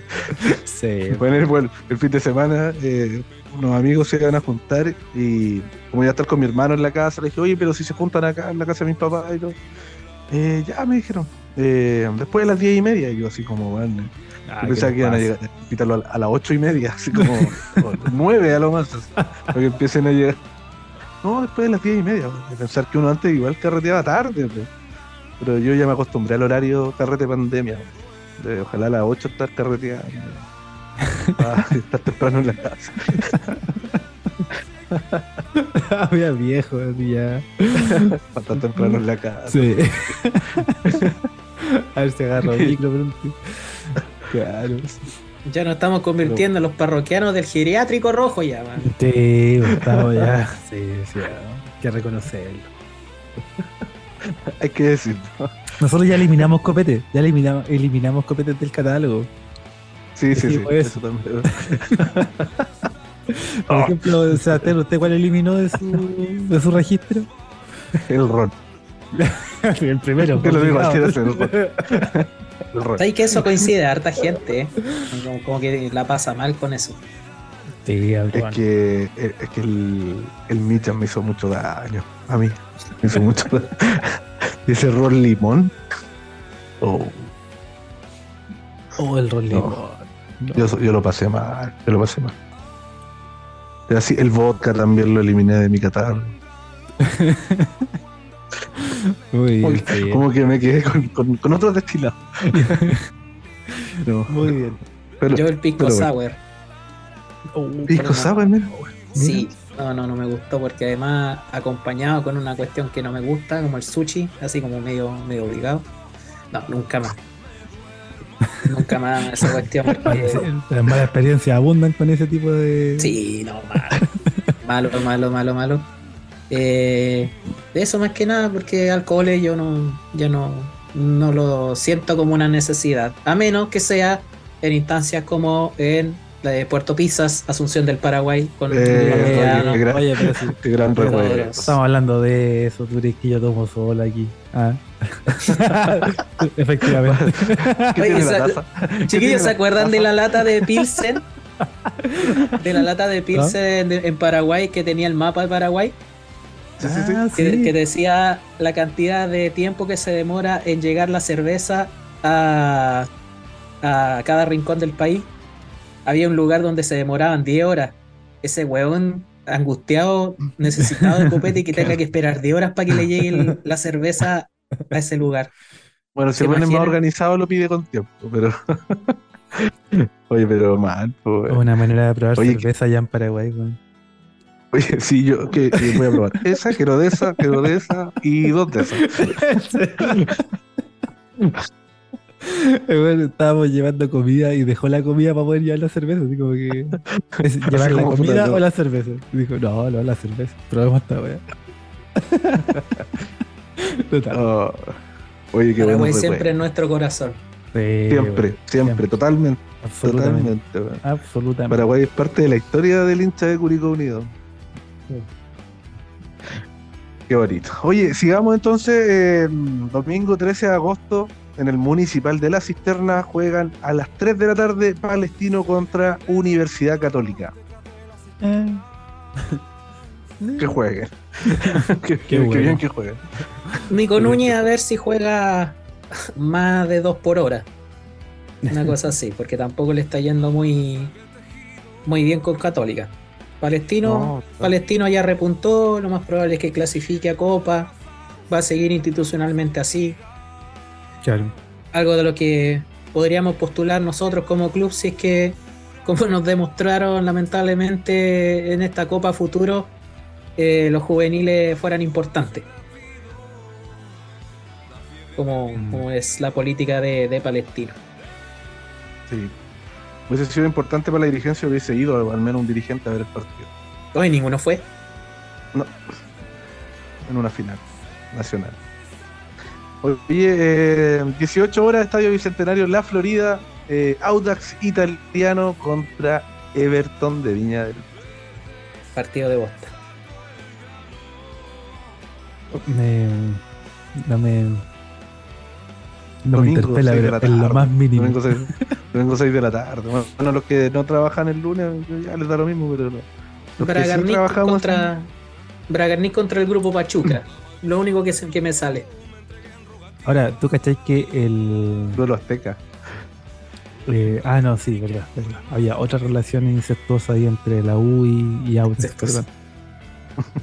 Sí. no, se comparten el abogado y todo, pero no, no, no, en este caso Everton, bueno, Everton. Bueno, lo de Everton es paupérrimo. Y ese es el, el epítome de la sociedad anónima. O sea, Grupo Pachuca, un equipo, o sea, un, un grupo que se preocupa de cierto equipo. ¿ah? Tienen en la mira un- unos equipos con más cariño. Everton, claramente, el pariente ni siquiera pobre. Es pobre con sarna y lepra. Porque aparece uno que hace cuatro goles, lo vende. Aparece otro que juega relativamente bien, lo vende. Vendieron a tres jugadores, dos jugadores clave esta temporada. Increíble. Y con el torneo por, por Sí, finalizar. disputándose. Con- incluso con opciones. Pero bueno. Ojalá no, no ser todo eso. lo que no queremos ser. Sí, ojalá, nunca. Nunca. Oye, lunes. Ah, Espérame, es Dime. que lo voy a repetir siempre que pueda. Igualmente, la escena más triste que yo vi fue la de un grupo de hinchas de Higgins pidiendo que por favor los comprara. es, todo lo que es, todo lo que ese, para mí es el es el ejemplo ya más gráfico de que esta weá no, ojalá que nunca nos pase que nunca nos pase. A propósito de lo que sea que esté haciendo con un grupo de hinchas tú estés grabándote y pidiendo pidiendo por favor que te compre. Bueno esa weá. bueno, lo, mismo en los comentarios de, los hinchas de Más al Sur, pues, pidiendo que el dueño que está ahora venda el club. ¿Una quinta venta? pues se han vendido más que un Nissan Sentra eso. Eso bueno, ¿eh? Nissan Sentra. Lojo de tenemos tantos ejemplos. tenemos claro, tenemos tanto, tantos ejemplos y tan cercanos que tenemos que valorar lo que tenemos, viejo. Entonces, partido que nos convoca lunes 14 de agosto. Oye, martes feriado, así que buen horario para el partido. Universidad de Chile. Va a tomar el lunes. Va a tomar el lunes, maldición gitana. toma el lunes, toma toda la semana. Y juega Curicó Unido contra Universidad de Chile en el Estadio Santa Laura, Universidad SEC, 20 horas. Sin público. Sin público. Uh. Mm, a ver. La Universidad de Chile sabemos que viene mal. Viene mal, perdiendo muchos partidos, sin embargo no tiene comprometida su estancia, estancia digamos, en primera edición. Perdona. En el caso de, de Curicó, bueno, lo que ya sabemos. Ahora, distinto es venir de una situación en la que algo estáis peleando, algo mejor, algo estáis rescatando, a perder con un equipo que está comprometido sin codos, digamos. Eh, la exigencia y la, y la, presión va a seguir siendo para, la Universidad de Chile y ojalá que ese sea el factor que nos ayude a encarar ese partido sacando las ventajas suficientes a jugar un poco con la desesperación más de la Universidad de Chile que con la de Curicó, que si bien también la tenemos, también tenemos esa necesidad, me da la impresión de que ante este contexto particular yo creo que se le puede sacar más partido. Ojalá que en, el entendido de que Zavala quiere volver a Colo Colo, bueno, este sea un partido para destacar. Ojalá que Jorge Enrique siga sumando en lo físico y con ello entonces pueda hacer un, partido eh, mejor de lo que de, lo bien que hizo en, Copiapó, en esas, esas intervenciones que tuvo. Eh, y por supuesto, y como bien decía ahí eh, Rodrigo y también el, el Seba, y estoy totalmente de acuerdo, encontremos un funcionamiento que en defensa nos permita descansar un poco más y estar más tranquilo de cara a los partidos que se vienen. Em, muy probablemente Fiamengo se, se, repita en la oncena. Eh, Ronald, hay que ver si es que vuelve para ese partido. Y después la, gran incógnita que a mí me queda es si va a salir de nuevo con, Barrio ahí en el doble 5. Esa es mi única duda, porque ya de ahí para arriba, bueno, habrá que ver. Pero. Oye, eh, esas son mis. Y Zavala, que se, y que se va a jugar el partido de Zulia, yo creo. Les va a tratar de vender el humo que más pueda a los hinchas del Colo. para ello. Ojalá. Esa cuestión me da tanta rabia, de verdad. Me da mucha, me da mucha bronca. Hay varias cosas. bueno, eh, la desesperación de, del rival eh, que sea desesperación de ellos. Nosotros tenemos nuestra propia desesperación y tenemos que salir de, lo nuestro. Mm. ¿ya? Eh, ahora, yo no sé cuál es la, resiliencia que tiene el plantel para afrontar esto. Eh, como pasa quizá al otro lado de la cordillera, donde hay clubes muy grandes que están peleando el descenso, que no tienen la experiencia de cómo abordar esto o sea, ni pensarlo compararnos con un Independiente, un Vélez o, otros clubes que están en esa situación en Argentina. Eh, la gran dificultad que tienen ellos es que sus planteles o su equipo no están, eh, no tienen el carácter formado para salir de esta situación. Y ese es el mayor temor que tienen allá. Yo siento de que este plantel, un poco por eh, lo subido al humo de algunos jugadores respecto a la temporada pasada, por los logros conseguidos, con mucho mérito sí, pero que en esta temporada no lo han podido refrendar, no lo han querido refrendar, porque aquí ya, ya no se trata de capacidad, aquí yo 100% una cuestión de actitud de frente a, los desafíos de este año. Em, la verdad que el, eh, el tema es eh, cuál es la capacidad que tienen para salir adelante lo antes posible y darse cuenta de que pueden aprovechar, claro, la desesperación del rival, pero nosotros tener las capacidades para sacar adelante los partidos. Em, ojalá es un partido de visita, no perder. Ojalá si es un empate, ojalá sin goles, a mí me da lo mismo, me sirve.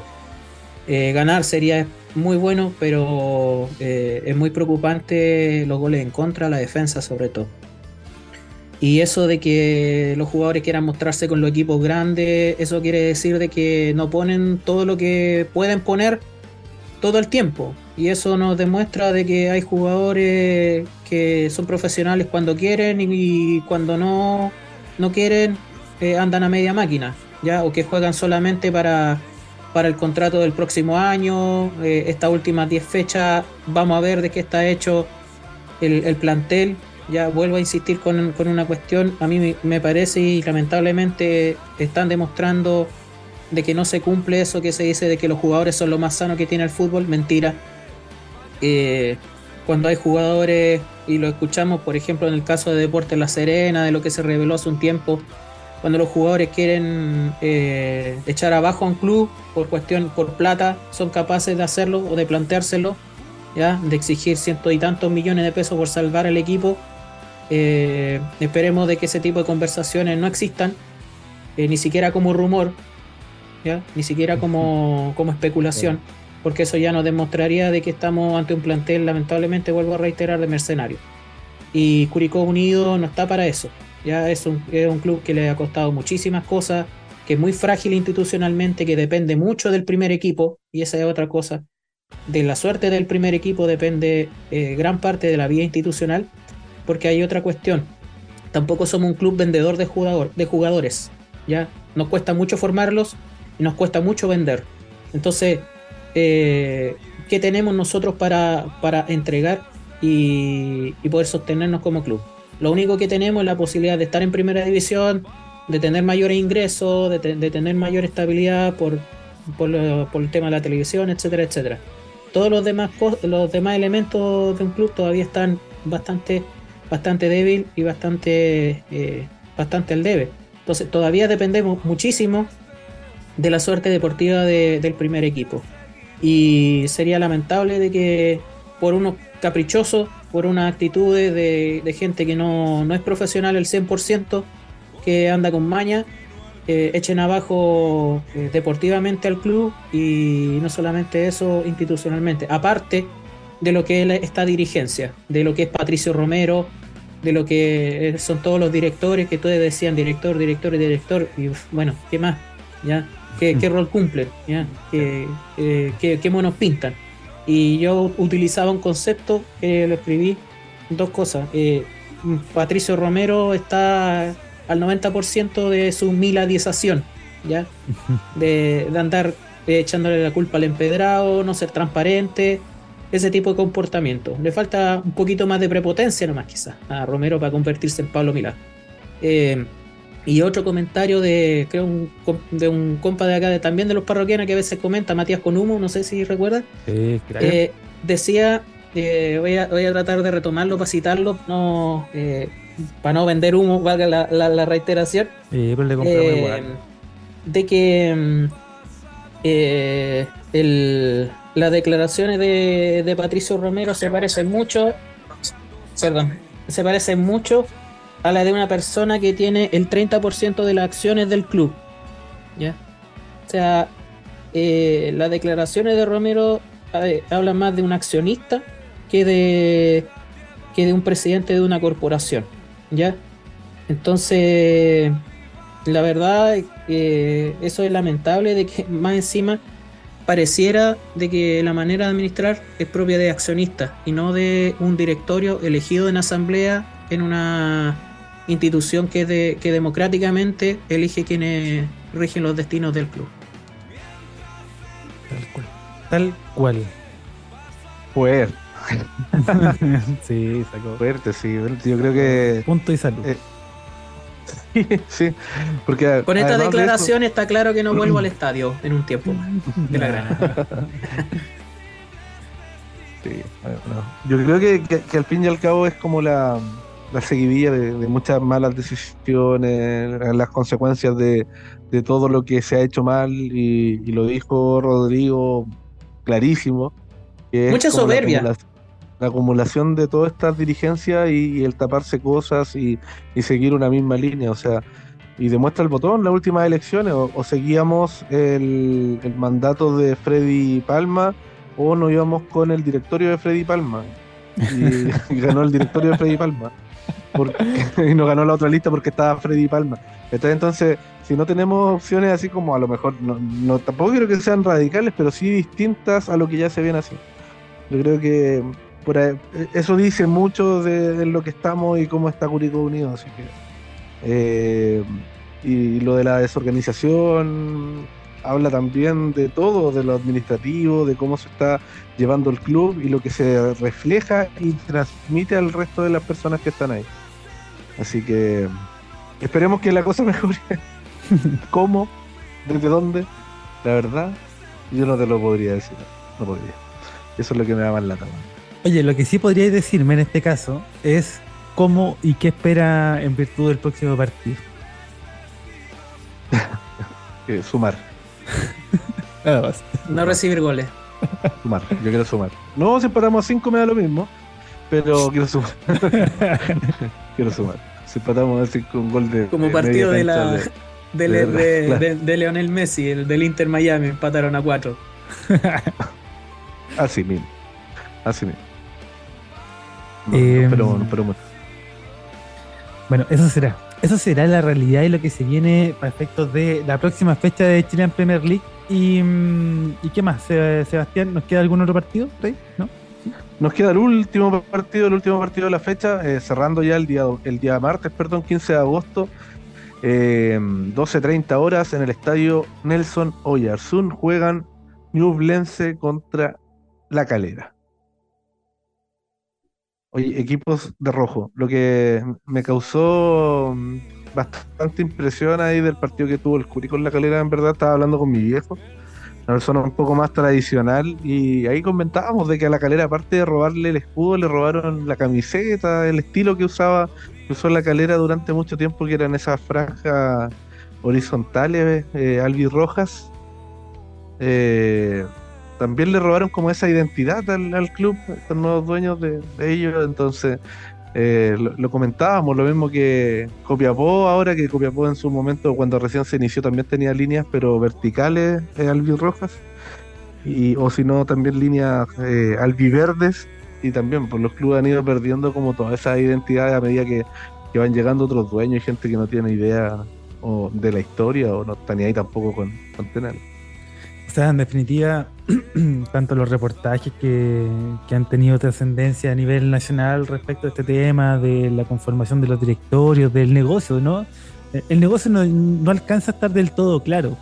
Eh, sin embargo, ya con este último aviso, a propósito del reportaje de TVN, ya queda claro más o menos cómo es la estructura, de cuáles son los, los mecanismos, más no el detalle. Y aquí claramente yo creo que sin ser tonto, eh, desconocemos muchos de esos detalles, sin embargo ya nos hacemos una idea de la cantidad de plata que debe andar por ahí dando vuelta, la cantidad de favores pagados, de favores pedidos, de plata en definitiva que se mueve a propósito de un fichaje, de una contratación.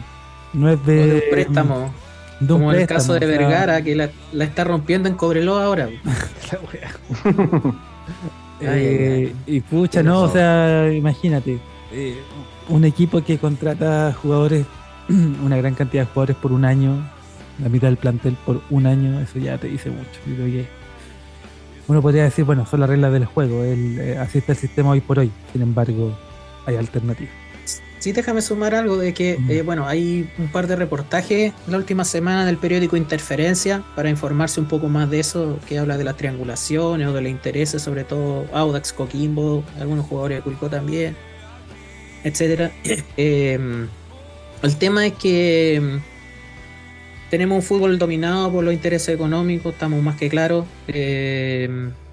La, la rentabilidad en un fútbol mediocre es un muy buen negocio y eso es lo peor, porque tampoco hay una rentabilidad respecto al éxito del negocio del fútbol. O sea, es, eh, bueno, como tantas cosas, eh, generan grandes ingresos, pero el fútbol se va empobreciendo, se va haciendo cada vez más mediocre, cada vez peores resultados. Eh, yo estaba pensando, eh, el fútbol chileno, ¿a dónde le venden sus jugadores? No le queda mercado casi. Apenas un par de jugadores van a Argentina y son préstamos. Y Argentina no es un mercado muy bueno por lo, económico del, país. Futbolísticamente quizás pueda andar mejor, pero económicamente no es rentable ya ni le vendemos jugadores a Brasil y los jugadores que se venden a Brasil a los seis meses ya son préstamos en Colo Colo o en Católica. Eh, México, ¿qué tanta calidad tiene la liga mexicana? Absolutamente dudosa. Ni siquiera somos mercado para la MLS, que es como el gran comprador de talento latinoamericano en este momento y jugadores chilenos ahí. ¿Cuáles? Eh, Europa, ni pensarlo. Eh, ahora están hablando todo, ah, Damián Pizarro creo que lo vendieron al Royal San Gilois, eh, al Unión San Gilois de Bélgica, y Bélgica es una liga de, desarrollo futbolístico, está como en un segundo orden, ya eh, recibe mucho talento, pero el mercado chileno, el fútbol chileno, ¿a quién le vende jugadores? Entonces seguimos en esta, en esta mediocridad también un poco también por el carácter del fútbol, futbolista chileno que cree que se ay, que los representantes no le llenan la cabeza de agua, no, si te voy a meter en la liga española o no sé, te voy a vender a Italia o a gran mercado. Y al final terminan jugando seis meses en Europa en un equipo B, después siendo refuerzo de algún equipo chileno de vuelta o van a hacer eh, la diferencia económica a México, pero nunca dan el salto de calidad. Y eso tiene que ver con que el fútbol chileno como negocio es muy rentable, pero es muy rentable por la diferencia que hay entre la miseria que se invierte y los ingresos que genera. Entonces vamos a seguir sumidos en esa, en esa mediocridad. Y, a ver, el asunto es que Curicó perfectamente puede estar fuera de esa mediocridad.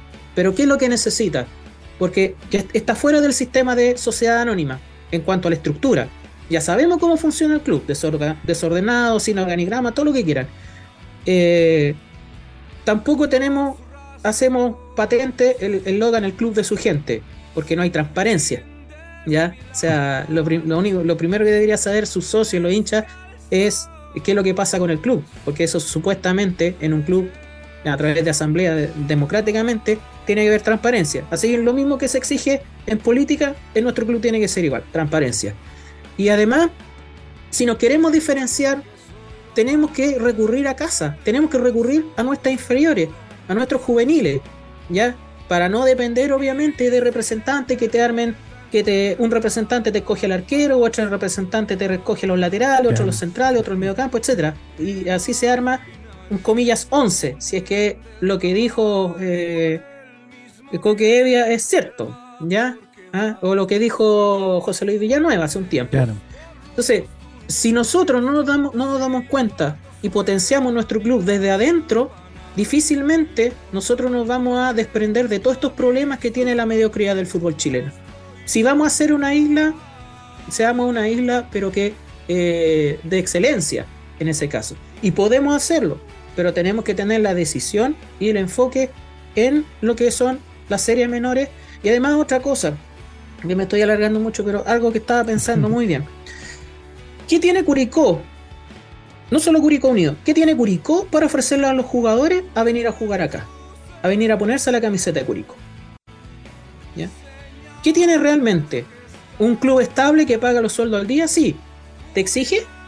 ¿Ya? Más allá de, de los enojos de los hinchas, de la barra, o las puteadas, o el apoyo se sienten con exigencia los jugadores que llegan a Curicó Unido de rendir al 100% o tienen la claridad cuando llegan acá de que van a tener los sueldos al día, de que la ciudad no es tan problemática, más allá de los problemas que ellos mismos se busquen acá. ¿Ya? ¿Qué pasa? Eh, de que, no sé, ¿ya? Eh, distracciones, sabemos las distracciones que hay, de alguna u otra manera.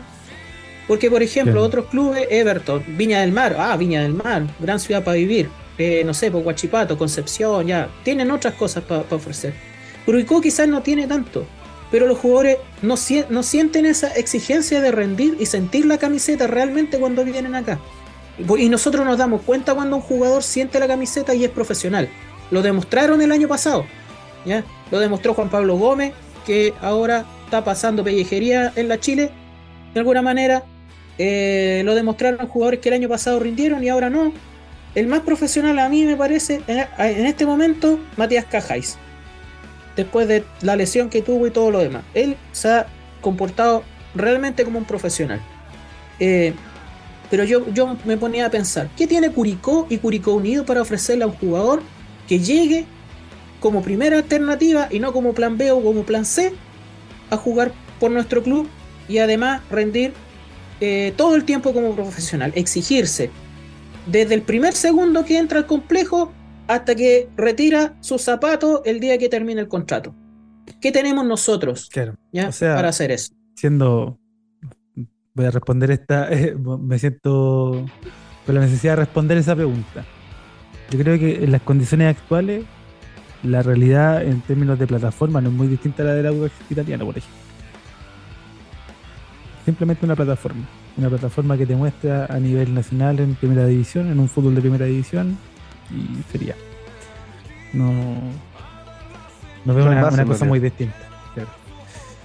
Em, pero, pucha, sí, yo, sé que este tema, pucha, eh, tengo que necesariamente ir, eh, ya cerrando, porque claro, tenemos un capítulo de larga duración. Yo sé que aquí podríamos estar mucho más tiempo, sin embargo, para efectos de lo que va a resultar este episodio y los próximos que se vienen, eh, este tema lo vamos a retomar. Y lo vamos a retomar ojalá también con más voces. ¿ah? Esto, yo sé que son temas que, a nosotros nos surgen porque además eh, hemos tenido la posibilidad de conocernos y saber que estos temas nos atañen a, a los tres que estamos aquí en la mesa. Sin embargo, sabemos que también hay muchas otras mesas que este tema también les interesa están dispuestos a conversar y a, y, a entregar sus puntos de vista, entonces los dejamos invitados. Esta conversación no va a quedar acá, se va a poner morada. Ah, no. Esta conversación no va a quedar aquí, la vamos a comentar y la vamos a continuar en, un siguiente capítulo, te lo propongo, Rodrigo. No obstante, para efectos de lo que significó el partido de Copiapó, Curicó Unido, lo dejamos cerrado hasta acá, Sebastián, ¿te parece? Sí, totalmente, totalmente.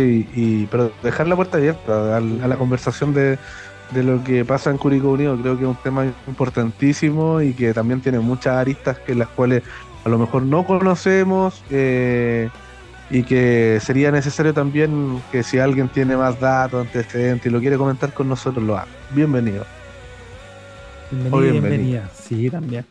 Em, don Rodrigo, ya no tengo más que, que agradecer, no tengo más que solo palabras de elogio, usted ya, las sabe, nos conocemos, ¿ah? Ah, no nos vamos a desconocer acá. Agradecido siempre, amigo mío, de, que esté con nosotros, de que apoye este, este podcast, este espacio y que sea parte de él, y que sea parte de él. Así que de verdad, compadre, muchas gracias, un abrazo gigantesco para allá. Ustedes saben que me gusta parlotear harto, ya, eh, en la radio también, acá en, en Curicó.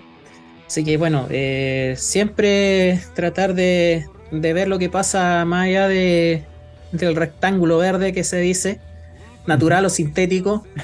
Eh, porque hay, un, hay una institución que preservar, que cuidar, eh, fortalecer y que no nos puede vencer eh, el capricho de unos pocos, la soberbia de otros tantos y el negociado. Curicó no puede si nosotros somos un club diferente, tenemos que ser diferente también en todo ámbito. Entonces, no podemos eh, ponernos una careta a los demás y practicar eh, todas las tantas, tantas de las cosas turbias que existen en el, en el fútbol, no solamente mundial, sino nacional porque al final de cuentas el fútbol chileno debe ser uno de los más tránfugas del continente. O sea, aparte de malo, aparte de ser un, un, dolor de córneas constante eh, y de generar tantas decepciones a nivel clubes, en lo internacional, para qué decir, bueno, la selección no me importa mucho, pero en, cuanto a, a cómo ha, decaído el fútbol nacional, cómo se, lo ha descuidado solamente por generar esta rentabilidad y este negocio a punta de mediocridad. Eh, nosotros tenemos que, demostrar que podemos ser mejores y podemos ser mejores con lo nuestro, siendo nosotros nosotros mismos. ¿ya? Pero con eso eh, hay, que, hay que quererlo ante todo. Así que muchas gracias chiquillos. yo creo que con el eh, episodio de hoy tiene como para llegar de Curicó a Santiago sin problema O si va para el sur, eh, llegar pasadito Chillán. Estoy sacando la cuenta del tiempo, así que ahí los vamos a acompañar en las distintas rutas a los parroquianos que nos, que nos vayan escuchando eh, durante la semana. Eso. Y si llegó hasta acá, es por lo mismo. Es por lo mismo, llegando- exactamente. Porque va llegando a Santiago, porque va llegando a Chile.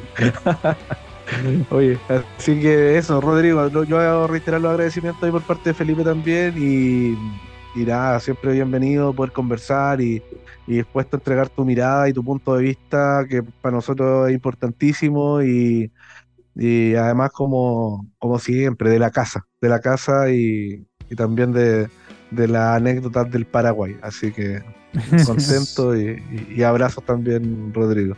Hoy que echo de menos las pizzas, man. Vamos, vamos, vamos un fin de semana. man. Oye, eh, solo, Armamos un para, grupito y vamos.